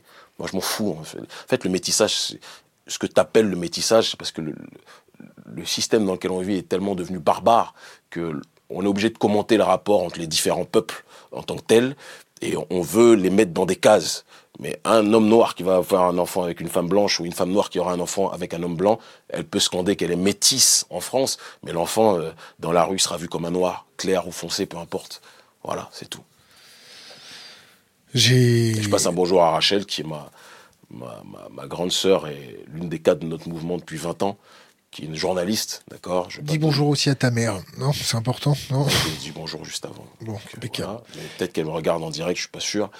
Mais euh, à Rachel, qui est une, une rasta d'ailleurs, métisse, franco-congolaise, et ça me fait rire quand on parle Kémy Seba anti-métissage, s'il savait le, le rôle idéologique qu'avait cette grande sœur dans le combat politique qui est le mien, euh, et je pense qu'elle rirait, elle, elle rirait beaucoup. Elle, elle rirait en tout cas. La religion La religion, c'est euh, un domaine global, qui, moi, qui me passionne beaucoup. Je suis quelqu'un de profondément spirituel. J'ai commencé, c'est mon identité, mon ADN politique, j'ai commencé via la Nation of Islam, qui est une organisation qui a fait connaître Mohamed Ali, euh, qui a fait connaître Malcolm X, qui a fait connaître Farrakhan.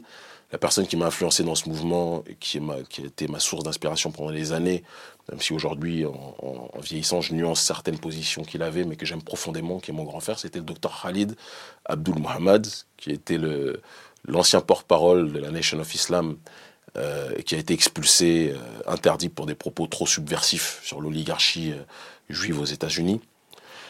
Et après la Nation of Islam, je suis rentré dans une autre branche d'un même arbre. Il faut comprendre une chose quand on parle de la conscience noire, c'est que le panafricanisme, c'est un tronc d'arbre qui a plusieurs branches. Et toutes les branches, quelque part, se recoupent d'une façon ou d'une autre. C'est un arbre avec des branches serrées, on va dire et tu peux être sur une branche et, retrouver rapidement une autre branche euh, tout en, restant dans le même espace. Donc en quittant la Nation of Islam, je me suis passionné pour euh, la philosophie euh, de ce que l'on appelle l'afrocentricité, le kémitisme, certains appellent ça pour ceux qui maîtrisent pas trop, mais en réalité c'est l'afrocentricité, tel que promu par M. Karanga ou Modifique était à santé, surtout Diop. Ça a été la période Tribuka.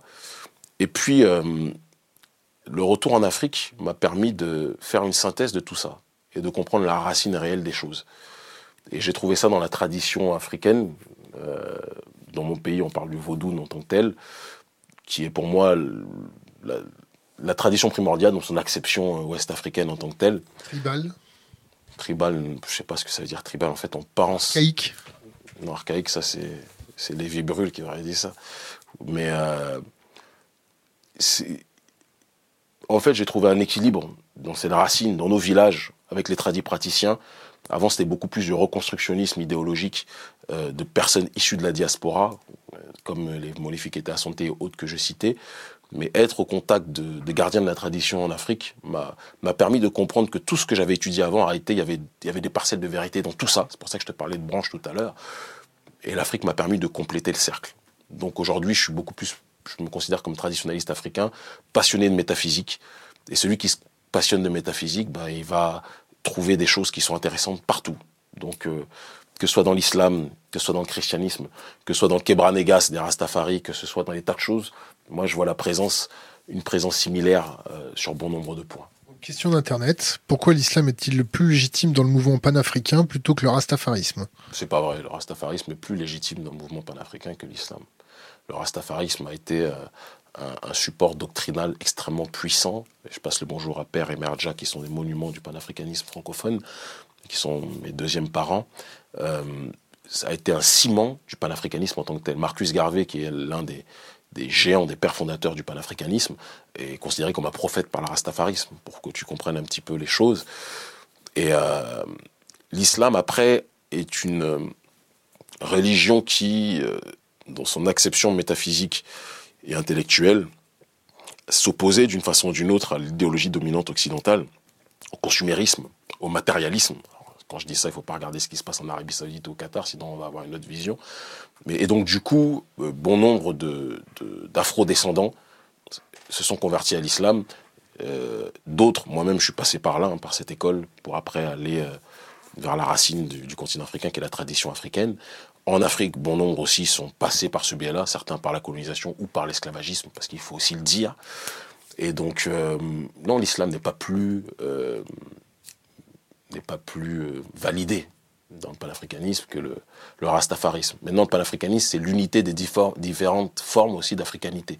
Donc, moi, je suis pas un sectaire, et donc, je pense qu'il faut de tout dans le panafricanisme, mais j'estime qu'il faut un retour réel à la racine quelles que soient les, écoles de pensée des gens. C'est les racines, racines du type une islam rigoriste euh, prêché par l'Arabie Saoudite. Euh... Non, non, non, t'as pas compris en fait ce que j'ai dit. Bah, tu t'es peut-être mal exprimé. Que tu sois, bon, si tu veux, pour te, te, te, rendre heureux, je veux dire, je me suis mal exprimé. Mais euh, je dis que, quelles que soient les tendances spirituelles ou religieuses des gens, il est nécessaire, dans la dimension panafricaniste, de revenir à la racine. Parce qu'on est le peuple qui a été le plus, qui a été le plus sorti de lui-même, de sa propre ontologie. C'est une réalité. Et donc, euh, qu'il soit chrétien, qu'il soit musulman ou autre, il est nécessaire d'étudier notre tradition. C'est important. Moi, j'ai décidé de rentrer complètement dans la tradition euh, et de, de, tirer les expériences que j'avais étudiées au sein de la Nation of Islam ou au sein de l'afrocentricité. Et ça me sert encore aujourd'hui dans, dans mon, logiciel doctrinal. Mais j'ai eu besoin, moi, de retourner à cette tradition-là, à cette racine, d'être avec les anciens au village. C'est pour ça que j'y suis très souvent. Le verset du trône, ça te parle? Le verset du trône, euh, oui, ça me parle vaguement, mais là tu restes dans l'islam. Ouais, mais pas moi. Question d'Internet. Quelle doit être la relation entre religion et la souveraineté Une relation apaisée et une relation où euh, on comprend. C'est pour ça que j'aime beaucoup René Guénon, parce qu'il dit qu'il y a une tradition primordiale qui est le ciment de toutes euh, les tendances religieuses et spirituelles du monde. Ben, moi, je, je crois profondément à cette tradition primordiale. J'en parlais beaucoup d'ailleurs avec le philosophe russe Alexandre Dugin. À la différence que lui pense que le ciment de la tradition primordiale, c'est l'Eurasie. Moi, je pense que c'est l'Afrique, mais je respecte son point de vue comme il respecte le mien, et ça n'empêche pas notre fraternité. Et je pense que comprendre l'essence de la tradition primordiale d'un point de vue métaphysique, ça permettra, en tout cas en Afrique, d'éviter beaucoup de tensions religieuses, même si les tensions religieuses sont beaucoup moins présentes dans notre, sur le continent à part quand c'est euh, exalté et instrumentalisé par l'armée française comme en Centrafrique, euh, beaucoup moins présente sur le continent que, euh, par exemple, en France. Alors, question d'Internet, fait-il partie d'une quelconque société privée, cercle d'influence? Moi Non. Je suis combattu par beaucoup de sociétés privées et cercles d'influence. La seule société que je connais, c'est celle du peuple, c'est la rue. Et c'est la seule qui me valide. Et je suis très combattu par toutes ces élites-là, parce que je les combats aussi et que je ne ménage pas mes coups. Comment ils financent Ils auraient dû poser cette question à Magloire, parce que peut-être il avait des choses à te dire sur les sociétés. on va peut-être vous inviter tous les deux. Non, je parle. moi, je le veux sur TV5, sur son terrain. Le... Comment est financé le... votre ONG Par des footballeurs, par des artistes. À hauteur de combien? Quel budget par an? Combien d'employés Je vais te dire, je sais pas, on n'est pas au on pas au commissariat. Mais euh, je vais te dire simplement que euh, on reçoit beaucoup de soutien parce que notre combat politique touche beaucoup, beaucoup. Ils se rendent compte. Moi, j'ai commencé en 99. À l'époque, j'étais complètement inaudible. Et a une période où c'est passé dans un total autre excès, où on est devenu extrêmement écouté sur le continent africain et dans la diaspora. Et euh, les footballeurs, tout le monde n'est pas bête dans le milieu du football, comme tout le monde n'est pas bête dans le monde de manière générale. Il y a des gens qui réfléchissent.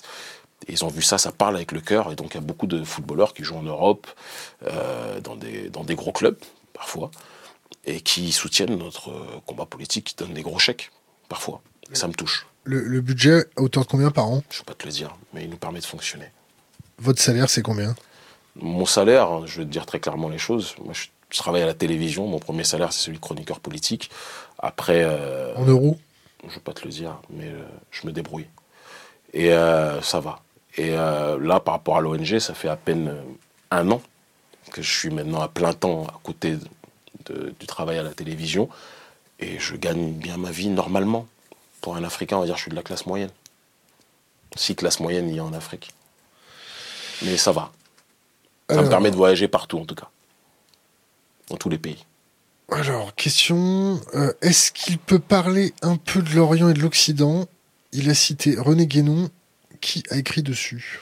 Ah, très bien, je peux en parler des heures. Après, je ne sais pas si c'est le sujet principal de notre combat politique, mais pour moi, l'Occident et l'Orient, ce ne sont pas que des zones géographiques, ce sont aussi des, espaces et des réalités métaphysiques. Euh, une qui est euh, le monde du matérialisme et du consumérisme le plus absolu, et euh, une autre, et c'est pour ça que je te dis que c'est pas géographique, parce que tu vois, au Moyen-Orient aujourd'hui, il y a le consumérisme aussi, il y a tout, il y a le matérialisme le plus absolu, le plus clinquant, il suffit que tu ailles au Qatar ou en Arabie Saoudite, tu vois ça. Mais, et de l'autre côté, quand on parle de l'Orient, il y a une vision de beaucoup plus entendre et comprendre, sonder l'invisible et sonder le métaphysique. Et donc, je n'apprécie pas cette dichotomie ou cette cette démarche bicéphale parce qu'on oppose deux mondes alors qu'en réalité le monde est plus complexe. Je les appellerai pas Orient ou Occident, mais je les appellerai plutôt euh, société traditionnelle contre société euh, moderne. Et les sociétés modernes aujourd'hui qui sont symbolisées par euh, l'oligarchie d'Occident sont en train elles-mêmes de, rendre malade leur propre population. Parce que tu vas dans les villages chez, vous en France, moi je suis né, j'ai vécu 14 ans de ma vie dans les villages. C'est d'ailleurs là où j'ai connu un petit peu euh, ce que, j'ai compris que c'était pas facile d'être noir quand tu es enfant. Euh, mais bon, on va pas en revenir sur cet épisode-là. Et euh, ils souffrent du consumérisme aussi parce qu'ils ont un rapport à la terre, ils ont un rapport au monde dans les campagnes qui n'est pas le même que dans les, grandes villes de France ou d'Occident, bien de manière encore plus prononcée. pour revenir à l'Afrique parce que c'est mon sujet de prédilection, il se trouve que le rapport qu'on a euh, à la Terre, le rapport, qu'on a à la nature, à l'invisible, au monde, n'est pas le même que dans les sociétés dites modernes en tant que telles. Et donc, euh, l'opposition euh, Occident-Orient, j'aime pas trop les appeler ainsi parce que ça peut tromper. Quand on dit ça, on a l'impression que l'Orient, ça serait les sociétés traditionnelles et l'Occident, les sociétés modernes. Or, la modernité a colonisé l'humanité dans sa globalité à différents niveaux et à différents degrés. Mais je parle beaucoup plus de sociétés traditionnelles et de sociétés modernes. L'Aquarius, ça vous parle? Ça me parle. Moi, je... il y en a qui se battent pour défendre la migration. Moi, je pense que la migration saigne notre continent. Et que notre peuple, c'est quelque chose que je dis tout le temps quand je suis au contact des miens dans les villages ou dans les, grandes capitales en Afrique, francophones ou même dans la diaspora, je dis que mieux vaut risquer nos vies en luttant contre les bourreaux et nos, dictateurs à la tête de nos États, mieux vaut risquer nos vies sur le continent, comme nous on essaye de le faire, que euh, risquer sa vie euh, pour traverser la Méditerranée et finir esclave dans le sud de l'Italie, euh, travailler sous la volonté des multinationales occidentales, en dessous du seuil de pauvreté quelque part, d'accord, par le processus du dumping social. Donc moi je fais partie des gens qui pensent que j'aimerais profondément et je me bats pour ça. Euh, pour que les nôtres restent sur le continent. On a beaucoup de campagnes de sensibilisation sur ce terrain-là. Alors Magloire Kemayeux va dire ah c'est vilain parce qu'il veut pas que les Africains émigrent peut-être. Mais euh, dans la réalité des faits, on a déjà été saigné par l'esclavage, on a été saigné par la colonisation parce qu'il y avait des traîtres aussi chez nous qui ont contribué à ça, disons-le clairement. Euh, bien pour moi aujourd'hui c'est de l'esclavage moderne. C'est-à-dire qu'il y a les multinationales occidentales qui se mettent d'accord avec les oligarchies chez nous, d'accord, et qui prennent de la même façon, sauf que cette fois-ci, ça donne une sensation de volontariat, mais le loupen prolétariat de chez nous, pour qu'il aille travailler en Occident. Ça crée quoi? Des tensions communautaires, parce que les nôtres, lorsqu'ils viennent avec un autre schéma civilisationnel chez vous, euh, déjà, dans vos pays, il n'y a pas de boulot, pour les populations autochtones. D'autres viennent pensant qu'ils vont connaître l'Eldorado, ils connaissent l'enfer. Il y a des tensions qui peuvent être évitables et qui ne sont présentes que parce que l'oligarchie occidentale et l'oligarchie africaine sont en concubinage pour justement se faire le maximum de blé. L'Aquarius, tu sais, c'est un bateau c'est la, réponse que je viens de te qui vient sauver des gens. C'est bien, c'est pas bien. Qui vient sauver C'est qui qui dit sauver? Bah, Ils sont en train de boire la tasse quand même.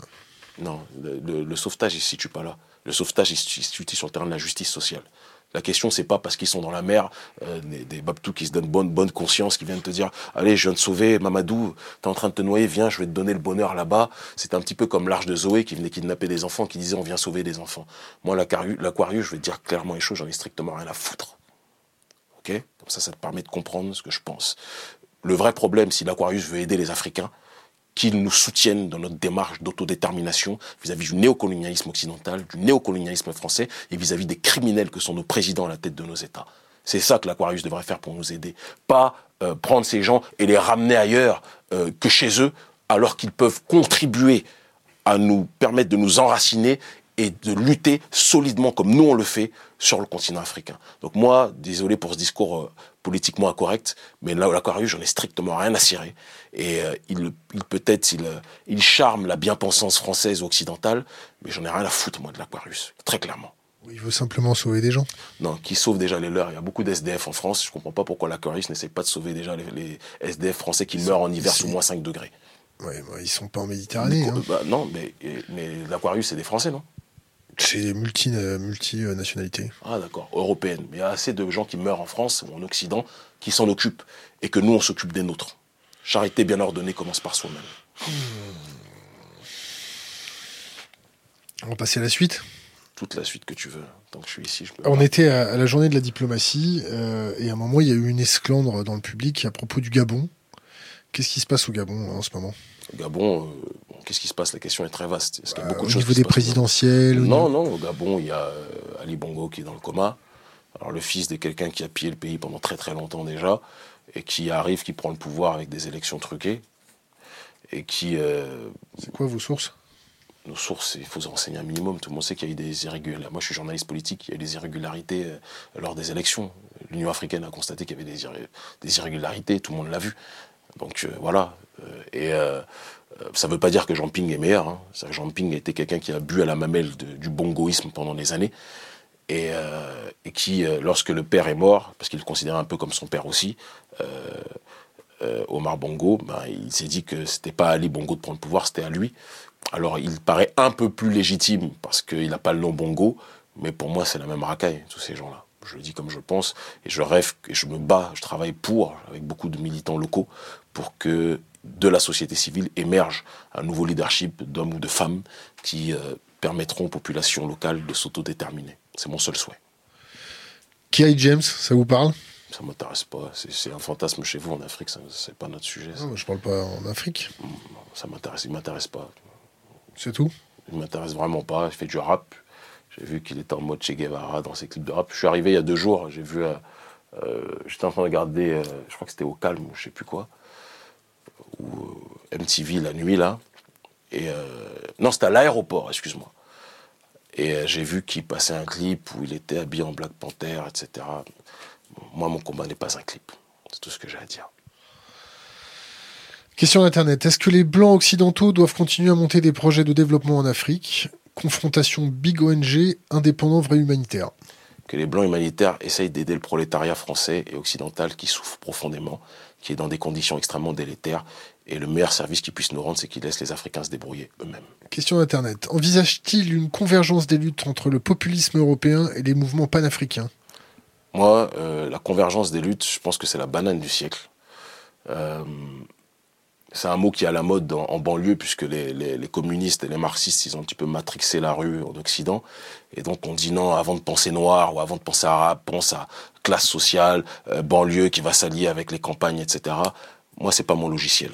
Mon logiciel, c'est que chaque peuple essaie de s'organiser pour son autodétermination. Et si on peut se liguer, se lier et rentrer en solidarité face à un adversaire politique commun, on le fait. Et donc, si convergence de lutte il y a, c'est au niveau des peuples, c'est au niveau des résistances populaires, au niveau des résistances des peuples, pas au niveau micro euh, entre la CGT ou les gilets jaunes qui vont s'allier à la banlieue, etc. et tout ce qui s'ensuit. Moi, je crois que c'est une banane et que malheureusement, dans nos banlieues en France, beaucoup de gens se sont trop longtemps laissés matrixer par un, une idéologie, euh, comment je vais la présenter euh, J'ai envie de la présenter avec les bons termes.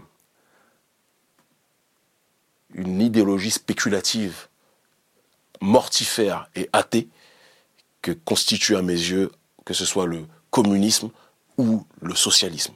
Alors certains qui ont 20 ans ou 30 ans de retard ou 40 ans de retard euh, au sein de nos populations se revendiquent du communisme ou du marxisme parce que, en effet, durant la période des indépendances, le marxisme et le communisme des années 60, il y avait un logiciel de souverainisme d'autodétermination, excuse-moi, réel. Mais il y a une réalité que l'on constate aujourd'hui, c'est que depuis l'effondrement du mur de Berlin, euh, le communisme aujourd'hui est rentré complètement dans le logiciel euh, du globalisme néolibéral de manière générale, même s'il est contre un néolibéralisme économique, il est pour un néolibéralisme sociétal.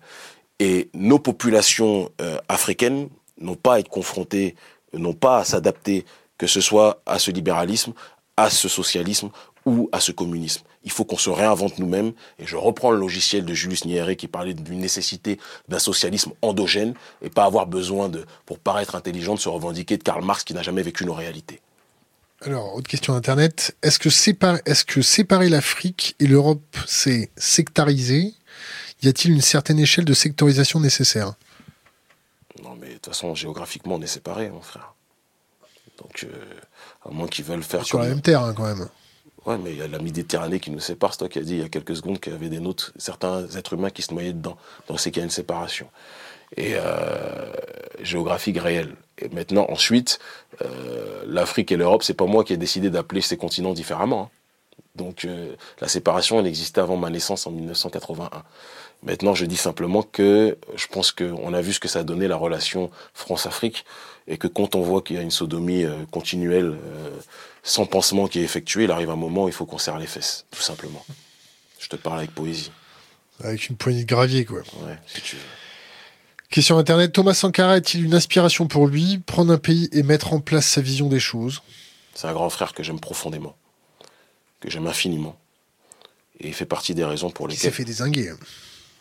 On, va tous mourir. Hein. Il y en a, qui vont mourir parce qu'ils ont trop collé leur petite, comme on dit dans le morceau. Il y en a qui vont mourir parce qu'ils ont mangé trop de cheeseburgers. Il y en a qui vont mourir parce que lors d'un jogging, ils vont faire une crise cardiaque. Il y en a qui vont mourir parce qu'ils seront rafalés. Moi, je, vis avec euh, la constante des menaces de mort depuis de nombreuses années. Par qui? Oh, Par des gens, ils vont pas dire je suis, je m'appelle Jérôme Duchemin et j'habite 9 rue de Pradel. Mais euh, par des gens de toute tendance, euh, des personnes qui n'aiment pas ce que je dis sur le, néocolonialisme français.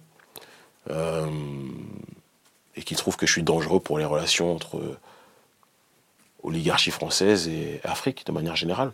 Il faut aussi comprendre qu'il y a aussi des Africains qui ne veulent pas, vous en avez interviewé un la dernière fois, qui ne veulent pas une cessation de relations entre la France et l'Afrique. Il y en a qui ne veulent pas que euh, le maître euh, cesse de, euh, de, diriger la plantation. Ben, moi, je veux brûler la plantation. Et quand on aura brûlé la plantation, et ça va venir, c'est pas un problème de noir contre blanc, c'est un problème de prolétariat mondial contre une élite apatride. Et ben, quand ça va venir, on pourra se parler de peuple à peuple avec fraternité et les choses se feront beaucoup plus simplement.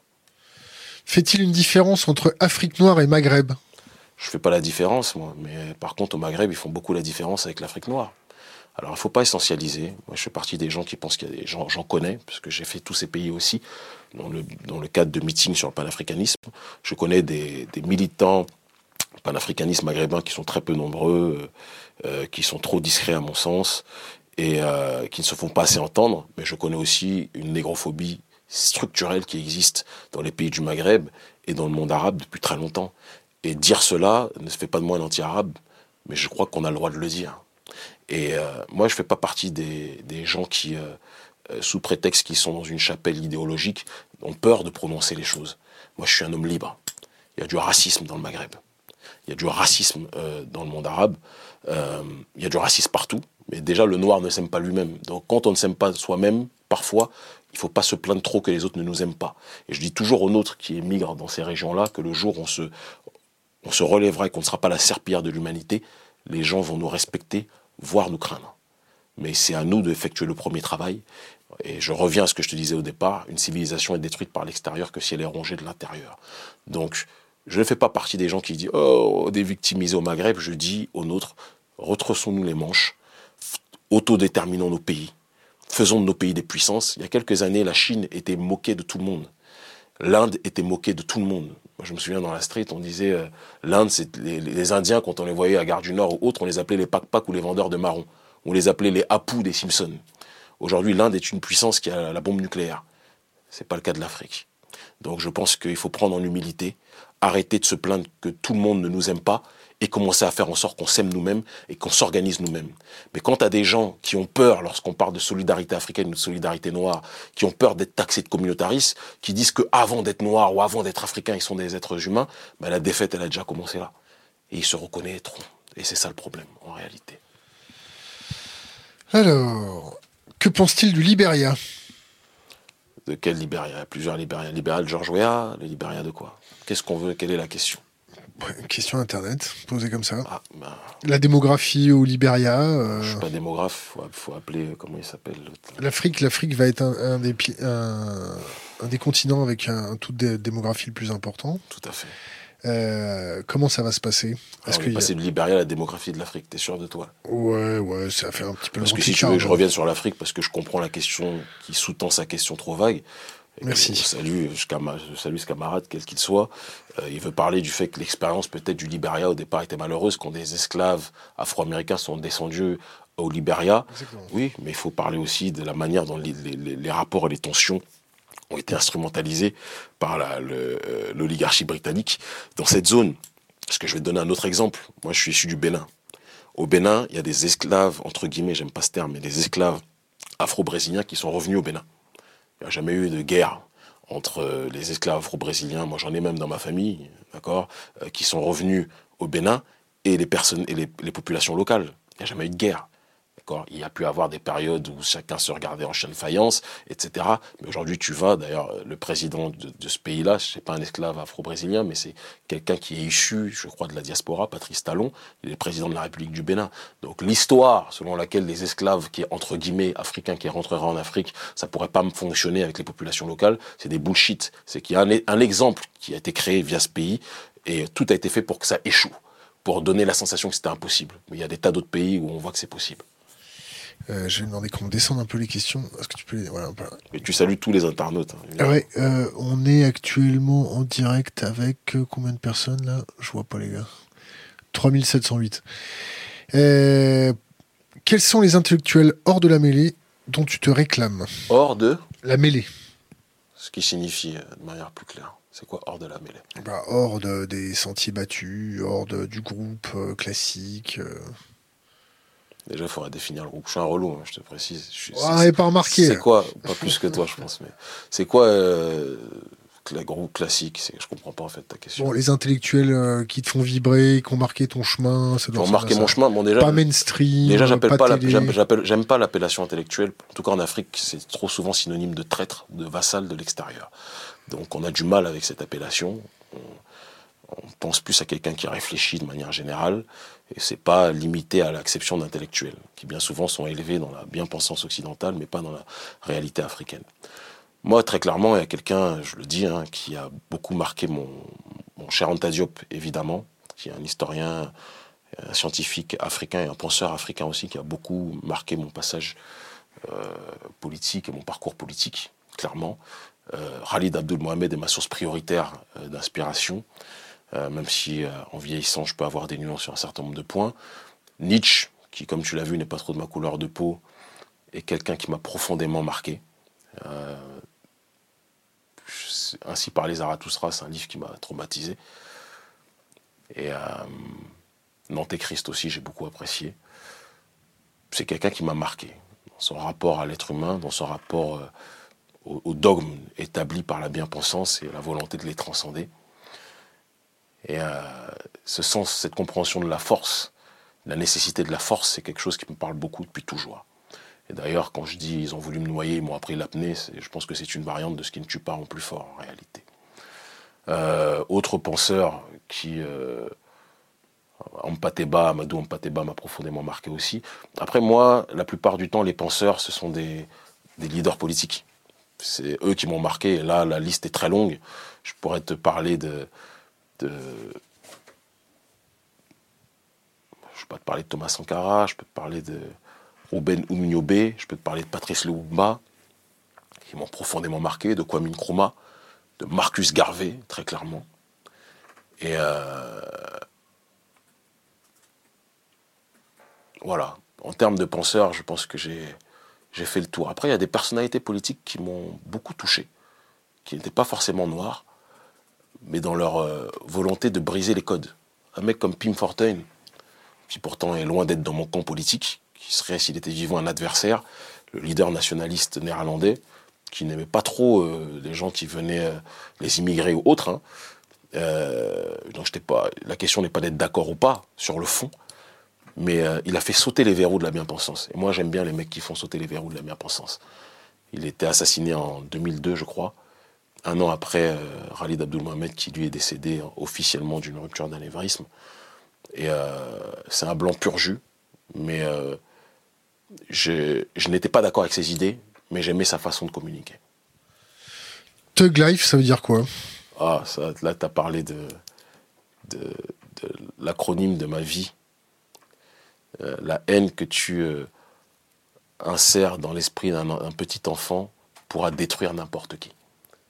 The hate, j'aime pas parler en anglais parce que mon anglais n'est pas bon, même si je le ah, comprends parfaitement. Pas de problème ici. Hein. Non, mais bref, ça va être vu par d'autres qui n'auront pas ta tolérance. Donc, euh, je te l'ai traduit en français. C'est euh, la devise de Tupac qui a été. Là, tout à l'heure, tu as parlé d'un rappeur qui m'intéresse pas trop, mais euh, Tupac, par contre, m'intéresse profondément. Parce que sa réalité, c'était une réalité réelle du Black Panther Party, réelle. Et la vie de Tupac, été le parapluie, moi, de ma vie. Quand je suis arrivé, j'ai vécu 14 ans, comme je te le disais, en province, où j'ai connu une négrophobie que tu peux pas imaginer. Parce que, comme disait comme dirait Bouba, qui est un capitaliste, un consumériste que je combats totalement, hein, mais rapologiquement je trouve meilleur que les autres, qui disait euh, à l'époque où les Noirs n'étaient pas à la mode, ben, c'est une réalité, dans les années 80 les Noirs n'étaient pas à la mode, bien que je condamne profondément son consumérisme et son capitalisme, je le précise, et euh, j'ai morflé durant ces 14 premières années, comme peu de Noirs en région parisienne ont morflé. Et quand je suis arrivé à 15 ans en banlieue parisienne, pour moi, euh, les contrôles de flics, euh, je suis arrivé avec ma mère seule, parce que mes parents étaient éloignés géographiquement, euh, voilà, pour diverses raisons, je ne rentre pas dans trop de détails. Et mère seule en banlieue parisienne, quand tu arrives, c'est autre chose, c'est un autre truc.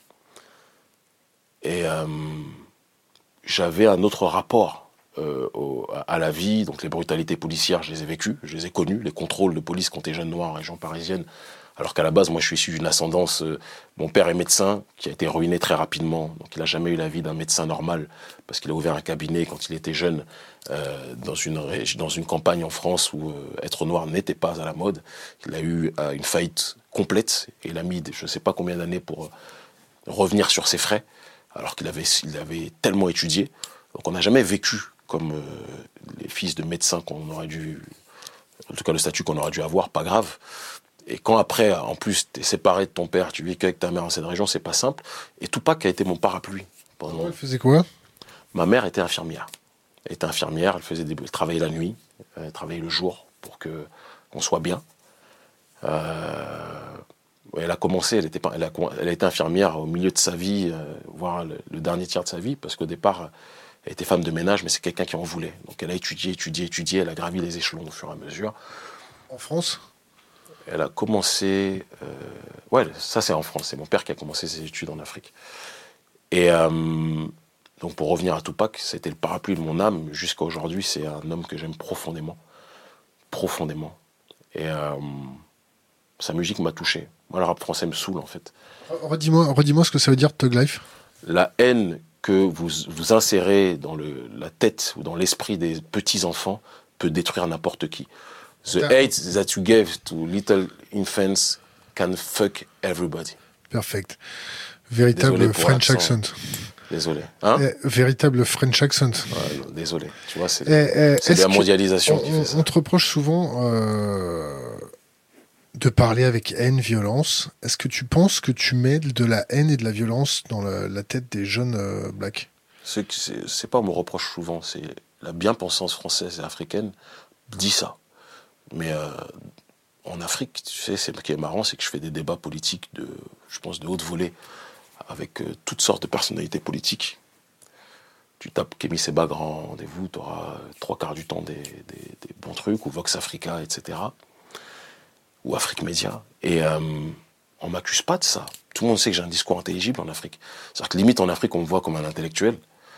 Mais en Occident, euh, l'élite occidentale ou les nègres qui mangent dans sa main vont te dire que je suis un mec qui appelle à la violence et au suprémacisme. Mais en fait, je vais te dire un truc très sincèrement, je m'en fous complètement. je reprends l'exemple de, de, Louis Kemayou. La vidéo. je vais finir par croire que vous avez une liaison. Ouais, non, c'est pas, mon type. Non, non, c'est pas mon type. pas de problème. Eh, eh, eh, moi, je les, je les préfère grands avec un crâne chauve. Comme Macron. continuons. Donc, la, la... Eh bien, membré alors, si c'est comme Macron. Mais continuons, vas-y, je t'écoute. Si, si, si, euh, avec tes conneries, tu m'as fait perdre le fil. Pas des conneries, c'est des vérités. De quoi, Macron? Bref, vas-y. c'est intéressant. Non, je pense que tu es plus au courant que moi, tu vis ici, pas moi. Non, ça nous intéresse. Mais comme t'aimes le politiquement correct, peut-être. Eh, eh, la, la, la façon dont tu as exprimé, ou la vidéo sur euh, Kemayou, nègre de maison, nègre des champs, imagine qu'il y a un gamin qui comprend pas la, figure euh, et qui plante euh, Kemayou parce qu'il pense que c'est un traître, et ainsi de suite. les mecs, on vit dans un pays euh, où l'élite de ce pays bombarde des pays et les assassine. Et on vient me parler, moi, du risque que j'agresse des gens. En 20 ans, frère, à part euh, un policier qui a été bousculé euh, rapidement par moi, jamais mes militants. Et un journaliste qui a été goumé, un pote à Bernard-Henri Lévy parce qu'il avait raconté n'importe quoi et donc il a goûté ma bague. En dehors de lui, euh, jamais eu d'acte de violence. Mon discours n'a jamais entraîné des violences. Ça, c'est la criminalisation d'un discours qui dérange. Comme je te l'ai dit, je reçois prix sur prix sur le continent africain. En France, je suis ostracisé au rôle de l'extrémiste noir. On préfère les, les, rappeurs qui jouent les Che Guevara, eux, ils passent dans le Figaro, TF1, tout ça. Mais moi, je suis fiché à la section antiterroriste. Ça, c'est la réalité. Mais c'est pas vrai. C'est mon discours, il est beaucoup plus intelligible pour celui qui prend la peine euh, de l'étudier et il est beaucoup plus, euh, comment dirais-je, il est beaucoup plus transidentitaire qu'on ne veut le croire. Mon discours s'adapte en réalité à tous les peuples. Et tous ceux qui ont des coronesses, qui ont le pantalon chargé, ou les femmes qui ont les reins solides, elles savent ou ils savent de quoi je parle. Mais euh, les, bien-pensants du Paris 16e ou les, bouffons, et bouffonnes de BFM, c'est sûr que eux, ou de TV5 de ma gloire, euh, eux, c'est sûr qu'ils peuvent pas m'apprécier. Parce que je viens avec un autre logiciel. Je viens avec un autre discours. Je dis à l'Africain, Africain, arrête de te victimiser. Africain, arrête de faire la manche. Je dis, Africain, arrête de penser que c'est l'aide au développement, entre guillemets, française qui va t'aider. Africain, cultive ta terre. Africain, porte tes couilles. Et quand je dis africain, je ne parle pas de l'africain que du continent, je parle aussi de l'africain de la diaspora. Donc, euh, ce discours-là ne peut pas plaire en France. Parce qu'en France, je te le dis, on aime beaucoup les Noirs quand ils rappent. Beaucoup. Le rap aujourd'hui vend. Que ce soit le rap soi-disant hardcore ou même le rap conscient qui se plaint d'être moins entendu, mais qui fait tous les grands, les masses médias, tous les grands journaux, qui, qui, ont de beaux articles dans le Figaro, dans le Monde, dans Libération. Moi, je crois pas que Che Guevara ou, ou, euh, ou, euh, ou Khalid Mohamed euh, ou autres avaient ce genre de beaux titres. Voilà. Et moi, en tout cas, je les ai pas. Et dans le même temps, en Afrique, on, parle de moi pour ce que je suis, un résistant africain qui se bat pour son peuple. Alors, question c'est plus important. Le plus important, c'est le regard au sein de l'Afrique. C'est pas le regard de la presse et de la bobocratie occidentale.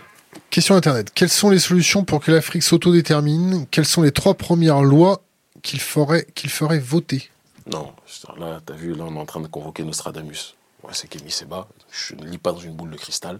Je suis pas législateur. Moi, je suis un activateur de la société civile.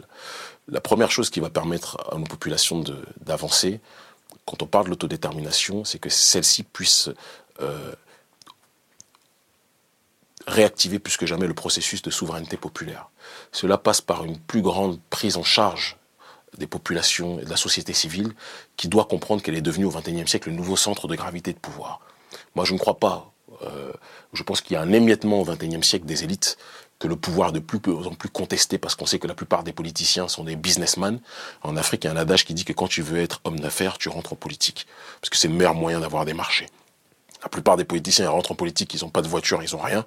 Euh, ils sont en politique, ils ont 10 hôtels, 15 maisons, et puis ils ont le poids de, ils ont la dégaine de Kemayo. Donc ça, c'est une réalité. Et, et c'est pas gratuit, il suffit de voir sa dégaine. Mais bref, euh, juste, mais je, je soupçonne vraiment d'avoir une liaison avec lui. Mais c'est pas le plus important. mais, juste pour, juste pour terminer, juste pour terminer. Si, tu vas t'en prendre une. Euh, ça, je pense pas. Franchement, je crois pas. Méfie-toi. Mais juste pour terminer, pour être plus sérieux, euh, cette prise en charge de la société civile, cette migration structurelle du pouvoir qui au départ était aux mains des élites et qui va finir par descendre vers la base, va permettre, et ça, ça a existé partout, tu vois, Podemos en Espagne, alors c'est pas forcément le plus bel exemple, mais euh, ça porte ses fruits. Le mouvement 5 étoiles, j'ai beaucoup plus de distance avec euh, euh, la Ligue du Nord, mais le mouvement 5 étoiles qui à la base de BP Grio était un mouvement anti-système issu de la société civile et, qui d'un point de vue géopolitique a quand même une vision sur bon nombre de choses intéressantes. Après, sur le regard qu'ils ont vis-à-vis de la migration, on peut se questionner sur beaucoup de choses. Euh, sont des exemples palpable que la société civile peut prendre le pouvoir. Et moi, c'est ce en quoi je crois. Georges Soros a coopté des, des, des, milliers d'associations qui ont pignon sur eux sur TV5, sur la chaîne de l'autre, ou dans les masses médias français, de, de, de mouvements citoyens en Afrique qu'on présente comme des mouvements citoyens modèles. Tu vois, des structures comme Y euh, structures comme Ballet Citoyen, etc., et tout ce qui s'ensuit. Euh, enfin, surtout Y parce que Ballet Citoyen, eux, ils disent qu'ils ne sont pas financés par Soros, donc il n'y a pas de problème, on va dire, je les crois. Mais euh, euh, il y en a marre, et d'autres structures ont reçu ces financements-là, et eux sont dans une optique aujourd'hui, quelque part, de promouvoir l'acception de la démocratie occidentale, mais qui n'est pas en harmonie avec nos réalités. Or, nous, il y a un deuxième axe qui part de cette nécessité de la souveraineté au sein de la société civile, de la réappropriation du pouvoir par le peuple. Mais quand je te parle de ces mouvements citoyens cooptés, financés à coups de milliards, euh, ou de millions, centaines de millions, non. Quand Georges Soros se déplace en, personne, porte le t-shirt de l'organisation, va au siège du mouvement, il n'y va pas pour manger des falafels ou des kebabs ou des shawarma. Il y va pour financer parce qu'il y a un agenda qui est présent. Et il y a eu des révolutions de couleur en Europe de l'Est les, révolutions colorées. Il y a eu les printemps, le printemps arabe qui a été une révolution manipulée. Et en Afrique noire, il y a une révolution cooptée qui ne dit pas son nom, qui est justement cette colonisation des sociétés civiles, euh, sponsorisée par USAID euh, aussi, euh, l'Agence française de développement, et ou RFI, qui d'ailleurs c'est très intéressant ce passage, parce que RFI est une chaîne néocoloniale par essence, mais profondément, qui promeut l'agenda français sur le continent africain. Et, et c'est sa spécificité et qui euh, a réussi à maquer la plupart des artistes africains. La plupart des artistes africains, quand ils ont besoin d'une reconnaissance nationale, qu'est-ce qu'ils font? Ils sont obligés de passer par RFI. Ça veut dire beaucoup de choses. Eh bien, donc tout est fait pour quadriller cette société civile parce que les élites occidentales savent que les sociétés civiles au XXIe siècle dans le monde, c'est le nouveau centre du pouvoir. Et donc là, il y a un travail aussi de décloisonnement effectué, de décolonisation structurelle à, à apposer sur la réalité des gens. Et c'est ce que nous, on essaye de faire avec l'ONG Urgence panafricaniste que je dirige, et aussi avec le Front anti-CFA qui réunit plus de 850 euh, mouvements citoyens sur le continent africain, en Afrique francophone et dans la diaspora. Ça commence à bien chauffer sur le Front CFA, là. Je pense qu'on a une très grosse responsabilité euh, vis-à-vis de ça. Parce que si on ne l'avait pas fait, petite parenthèse pour revenir sur l'intelligentsia, la pseudo-intelligentsia africaine et le showbiz africain, qui sont les deux facettes d'une même pièce de prostituée intellectuelle. Euh, quand j'ai annoncé fin 2017 qu'on lançait une campagne sur le franc CFA, contre le franc CFA, c'était un, débat laissé en jachère, il n'y avait que les économistes qui parlaient à 4 ou 5 euh, en vase clos, parce qu'ils méprisent le peuple pour la plupart du temps. Euh, L'intelligentsia africaine et française, et l'extrême gauche, tendance Mediapart, se sont moqués de nous. Ils ont dit c'est des débats d'arrière-garde, ça n'intéresse plus les gens, euh, c'est pas la préoccupation, les gens veulent juste manger, sans comprendre que le système français CFA est un système qui contribue à ce que les nôtres n'aient pas assez à manger. Mais moi, le problème, c'est que je ne cherche jamais l'autorisation de la pseudo-intelligentsia africaine. J'ai dit on va lancer l'activité et bénéficiant de la notoriété que j'ai sur le continent africain, grâce à la télévision, mes années à la télévision et aux réseaux sociaux, je vais activer des fronts simultanés de résistance partout sur le continent. C'est quelque chose qui n'avait jamais été fait euh, depuis la période des indépendances. Et je suis même pas sûr que durant la colonisation, les mobilisations se faisaient simultanées. Parce qu'ils n'avaient pas les techniques de télécommunication, les avantages qu'on a. On n'a rien inventé. Moi, j'ai rien inventé, hein, mais on bénéficie des technologies de notre époque. Et euh, ben, ça a été un bingo.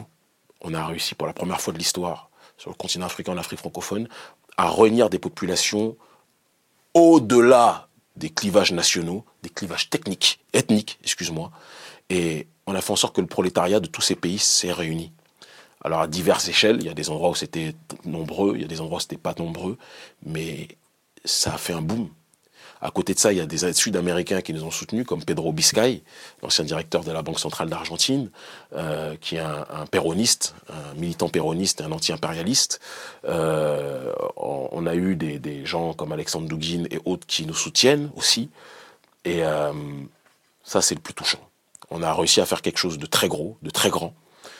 Et donc le franc CFA, ouais, on a une très grosse responsabilité sur ça. Même si aujourd'hui, en fait, c'est toujours la même chose hein, dans les, mouvements sociaux d'envergure, c'est que le peuple se réunit, fait le travail, et après, l'oligarchie cherche toujours comment ils essayent de tuer une mobilisation? Ils, ont, ils arrivent pas, mais ils prennent, ils cooptent certains économistes qui, depuis des années, euh, rêvent de reconnaissance.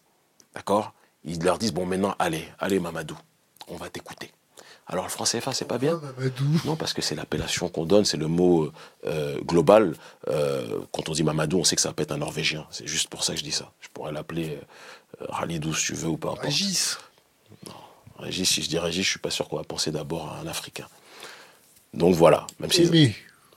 Aimé, grâce à Aimé Césaire, on peut penser à, à Césaire, mais c'est pas dit qu'on va penser à un homme noir. Donc juste pour terminer ce que je dis. Toussaint?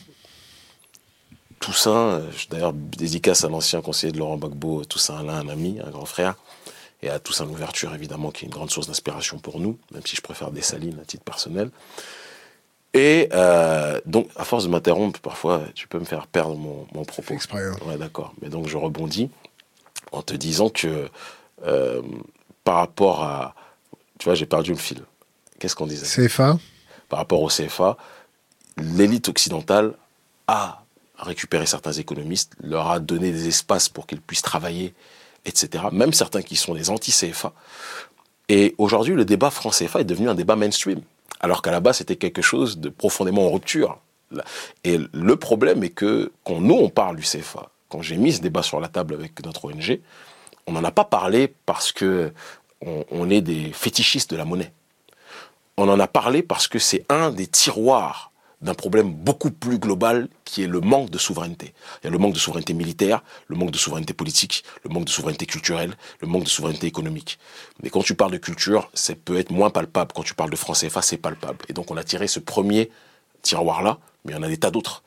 Et la l'oligarchie française, comprenant que le débat en Afrique devenait stratosphérique et qu'on avait quand même impulsé quelque chose de très gros, ils se sont dit, mieux vaut qu'on essaye de récupérer les choses en cooptant certains économistes et en essayant de déradicaliser le débat. C'est ce qui s'est passé. Mais malheureusement, euh, la colère de la population est trop grande vis-à-vis -vis des élites africaines et françaises, pas des populations. Et de telle sorte qu'aujourd'hui, le combat s'est élargi à la sphère donc beaucoup plus globale de la France-Afrique. On parle un peu réchauffement climatique c'est pas trop ma cam, le réchauffement climatique, et j'aime pas parler de ce que je sais pas, mais comme je suis ouvert à tout, je parle, vas-y. Les flux migratoires du réchauffement climatique, ça va être géré comment? Alors, moi, je vais te dire une chose euh, la, problématique de la déforestation, elle est plus grosse chez vous que chez nous. Premier point. Non, je te le dis. C'est. Le faire fact-checker, hein, t'inquiète pas. Mais je m'en fous.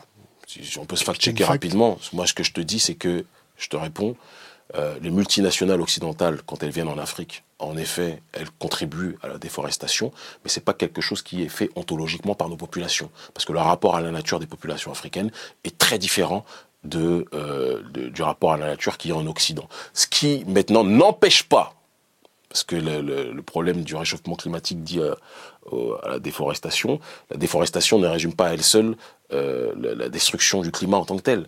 Euh, l'écologie, elle peut être esquintée et abîmée aussi par l'éducation citoyenne qui fait en sorte que beaucoup des nôtres jettent des déchets dans les rues. Ça, c'est quelque chose qui existe. Et j'ai pas besoin de fact-checking ou de, de fact je sais pas quoi pour que le savoir, tout le monde le sait. Et ça, c'est des démarches citoyennes qui doivent être effectuées par les nôtres, comme nous on le fait. On voulait lancer récemment, mais c'était un terrain qui était déjà occupé à Cotonou, au Bénin, une campagne de nettoyage euh, des ordures à Cotonou, parce qu'on n'a même pas des boueurs. Euh, les gens jettent les sachets n'importe comment. C'est des choses qui se font beaucoup moins dans les villages, mais qui se font dans les capitales. On a pris des mauvais réflexes justement de ce néolibéralisme-là. Donc euh, les flux migratoires dus au réchauffement climatique, ça c'est les... comment dirais-je C'est les peurs peut-être qui existent en Occident le problème chez nous, il se situe autrement, je pense. Euh, le problème de nos populations, c'est faire en sorte, quand on parle d'aliénation, étymologiquement parlant, alien étranger, rendre quelqu'un étranger à soi-même, c'est faire en sorte que les nôtres reviennent dans leur propre corps, dans leur propre esprit, réapprennent le rapport à la nature. C'est pour ça que moi j'encourage toujours les nôtres à revenir de manière régulière au village. Parce qu'au village, on t'apprend des choses sur le rapport à l'environnement, sur le rapport à la terre, sur le rapport à ton espace qui te t'éloigne euh, du paradigme néolibéral dans lequel on veut t'incarcérer trop souvent dans les, grandes, dans les grandes villes africaines qui sont bien souvent devenues que des répliques aujourd'hui des capitales occidentales. Donc comment euh, régler ce problème en tant que tel? Euh, Le premier problème, on en revient toujours à la réappropriation de soi, la réappropriation intellectuelle, idéologique et culturelle de soi, être capable de retutoyer son environnement, d'accord, être en harmonie avec son environnement, ce que les barbares euh, anthropologues occidentaux appellent l'animisme en tant que tel, qui veut rien dire, mais celui qui comprend qu'il y a la vie partout, qu'il y a la vie sur la terre, qu'il y a la vie dans un arbre, qu'il y a la vie dans la nature, il va pas l'insulter. Et ça, les sages chez nous l'enseignent. C'est quelque chose malheureusement qui est trop ostracisé. Et nous, on, fait partie de ceux qui essayons de valoriser ça. Et c'est pour ça que dans toutes nos mobilisations, y compris la dernière à Ouagadougou, euh, on, fait, on met un point d'honneur à toujours faire venir les chefs traditionnels. C'est très important.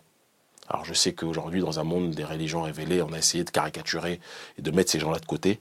Mais les chefs traditionnels, quand je vais à Haïti, je rencontre les chefs traditionnels parce que c'est vital. Quand je vais en Afrique, je rencontre les chefs traditionnels parce que c'est vital. Et eux ont une compréhension des choses qu'il est nécessaire de prendre en compte. Après, les chefs traditionnels, c'est des carottes comme tout le monde. Mais bon.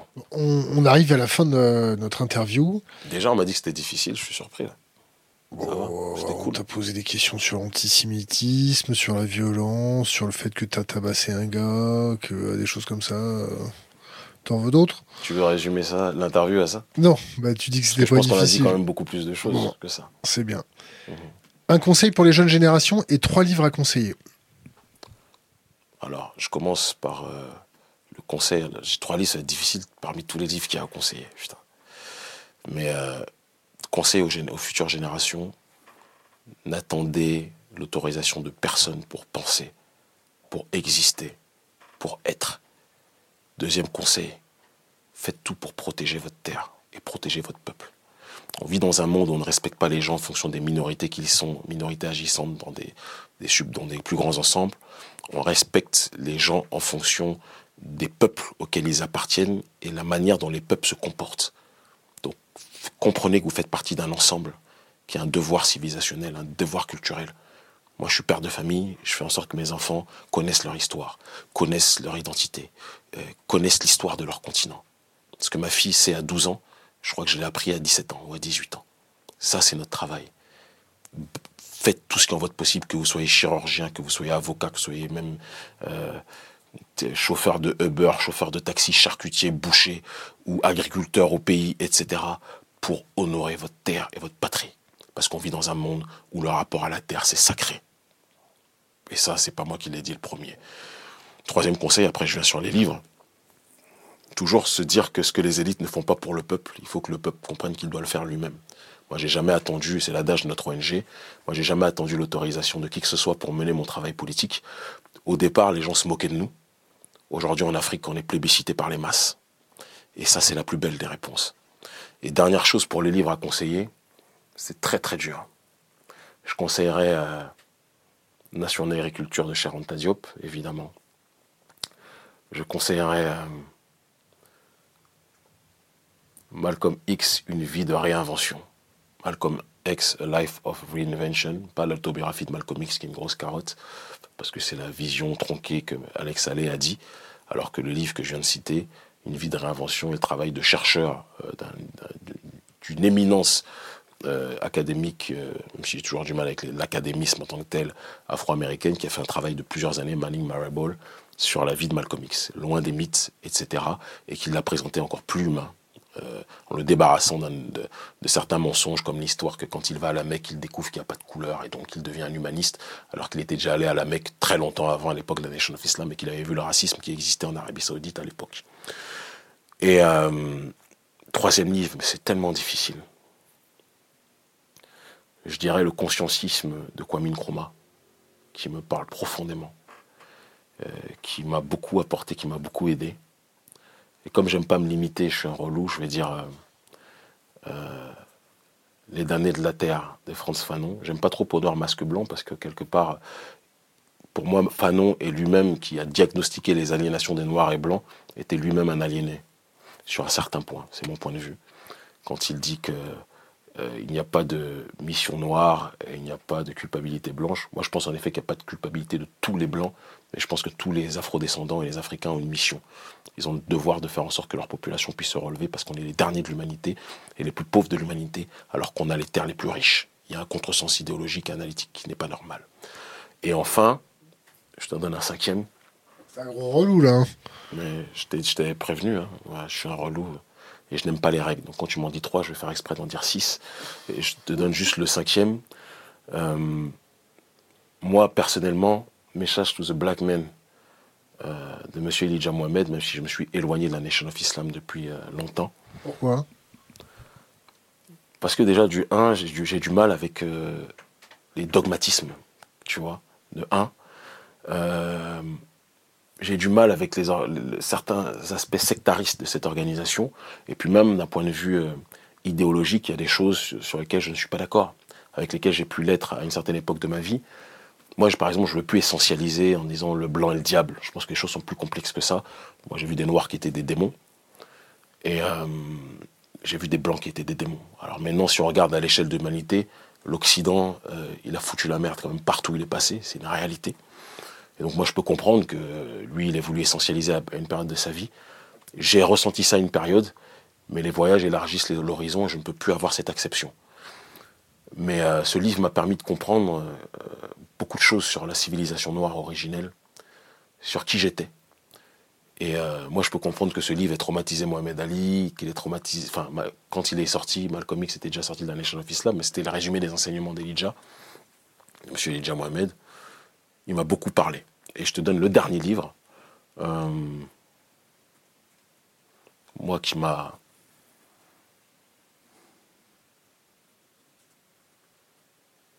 Ainsi parlait Zarathustra de Nietzsche. Et évidemment mes ouvrages, qui par la grâce de Dieu se vendent bien en Afrique. Kimi Seba, merci. C'est moi qui vous remercie. J'espère que vous n'aurez pas d'ennui pour m'avoir invité, parce que je sais qu'en France, il y a une hystérisation du débat. Je conclurai juste en te disant une chose, que tout à l'heure on a parlé de Zemmour, on n'en a pas parlé assez. Euh, moi je ferai jamais la, biatch, pour parler clairement, euh, de pleurer sur un plateau. Oh, il a dit que c'était pas bien, je m'appelle Absatou ou autre, ça m'intéresse pas.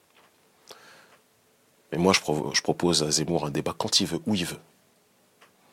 Moi je défends mon identité, je suis dans mon peuple, je suis dans mon pays. Tu vois, ça me pose pas de problème. Et je me bats contre des élites, j'essentialise pas les gens. Zemmour, il essentialise les musulmans et les Africains.